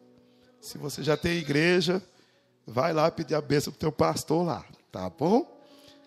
Mas esses irmãos estão sendo recepcionados. Está vindo com alegria, está vindo debaixo da bênção e nós iremos o recepcionar. Tem alguém que ficou de ser recepcionado hoje e minha memória falhou? Não tem, né? Os demais são todos de casa. Quem? Ô oh, filha, vem para cá. Perdão. Glória a Deus. Vamos aplaudir ao Senhor. Vem, sobe aqui. Vem um pouquinho para cá. Isso. Isso. Vem para cá. Glória a Deus. Vocês estavam congregando em algum lugar? Não, agora já tem igreja. Oh, glória. Vamos aplaudir ao Senhor.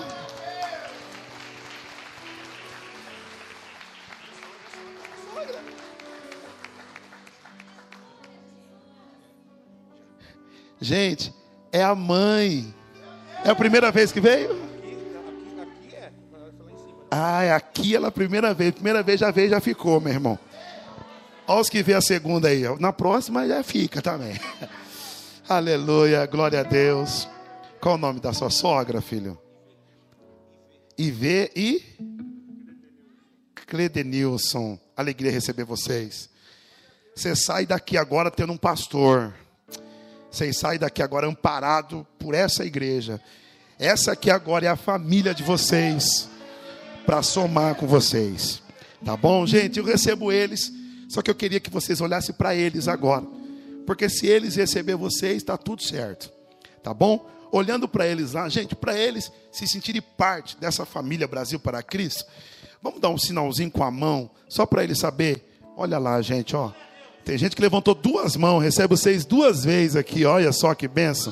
Glória a Deus. Ministério de Acolhimento vai estar recepcionando vocês. Sejam muito bem-vindos. Conte sempre com a gente. Tamo junto, misturados até na glória, tá bom? Cledenilson, Deus abençoe. Em nome de Jesus, Ivê, Deus abençoe. Em nome de Jesus, João, Deus abençoe. Lília, Deus abençoe. E aí, varão, você é pentecostal mesmo, é nós. Deus abençoe em nome de Jesus. Vamos aplaudir a Deus. Sejam recepcionados pelo nosso presbítero Renato, líder do Ministério de Acolhimento, para acolher vocês. Vamos aplaudir mais forte, família linda. Só os bonitos vêm congregar aqui, hein? Que coisa linda. Deus abençoe. Pode retornar ao lugar de vocês. Vocês perceberam, gente? Só gente bonita congrega aqui, né? Sim ou não, Dani? Hã? Só os bonitos vêm pra cá, né? Aleluia. E se não é, transforma, né, Deusimar? amém ou não amém? Gente, estou feliz com Cristo. Deus abençoe essa família abençoada. Estamos encerrando. Quarta-feira nós temos culto aqui. Toda quarta do sobrenatural. Está sendo muito impactante com Deus, um tempo muito precioso. Não perca culto, vai ser um tempo muito maravilhoso com Deus, às 19 horas e 30 minutos. Quinta-feira tem o elo da Umasbraque. E o Umasbraque voltou com tudo, hein? Cadê o Umasbraque da igreja? Aí diga glória a Deus! Glória a Deus! Que, é isso? Meio desentrosado esse negócio, hein? Vocês querem ver as mulheres? Olha as mulheres dessa igreja como é que é. Fique vendo. Cadê as mulheres dessa igreja? Diga glória a Deus. Meu... Gostei de vocês hoje, hein? Vou deixar as mulheres ganhando hoje, que esses homens vai lavar toda a louça quando chegar em casa. Amém? Até glória sai agora, né? Quinta-feira, elo com o Masbrac. É um tempo com os homens, é um tempo com os homens, um tempo muito precioso. Tá bom? Você que é homem, você que é esposa, manda os, manda os homens para cá. Nós vamos dar um jeito nele aqui, irmão. Nós vamos dar um talento nele aqui. Ministra ele aqui. Ele vai voltar para casa fazendo janta, lavando louça, dizendo até eu te amo para você. Meu Deus. Aí estreita. Quer dizer, se falou aleluia, meu Deus, deixa quieto. Minha primeira dama, vem, vamos encerrar isso aqui depois. Vem aqui, minha filhinha. Oh, aleluia. Por favor. Depois também. Oi? Ah, tá. Mas não dá para fazer? Então fica do meu lado. Então eu dou a benção para você, então. Amém. Amém. Vamos orar. Sexta-feira, batalha espiritual. Tá? Um- é um tempo de conversa que a gente está tendo de batalha espiritual. E depois também no sábado, tem um encontrão, um cultão com a Gilbrac aqui.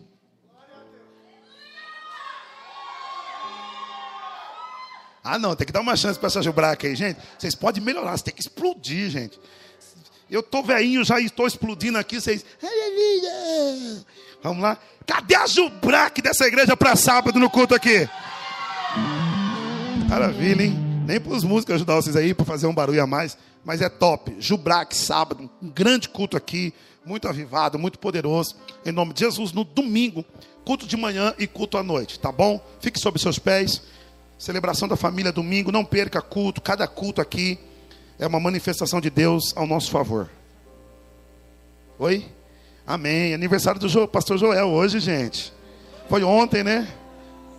Sexta-feira, meu Deus do céu, vem aqui, filhinho. Esse é o nosso primogênito, é o meu primogênito. De casa somos em seis. Ele chegou primeiro. Chegou antes de mim para preparar o caminho. João Batista. Aleluia. Esse irmãozão é, é top, um servo de Deus. E ele nem sabe, mas é muita referência. Pessoas nos procuram, falam, pastor, é tão bom ir para a igreja encontrar uma adoração sincera, coração, explodindo.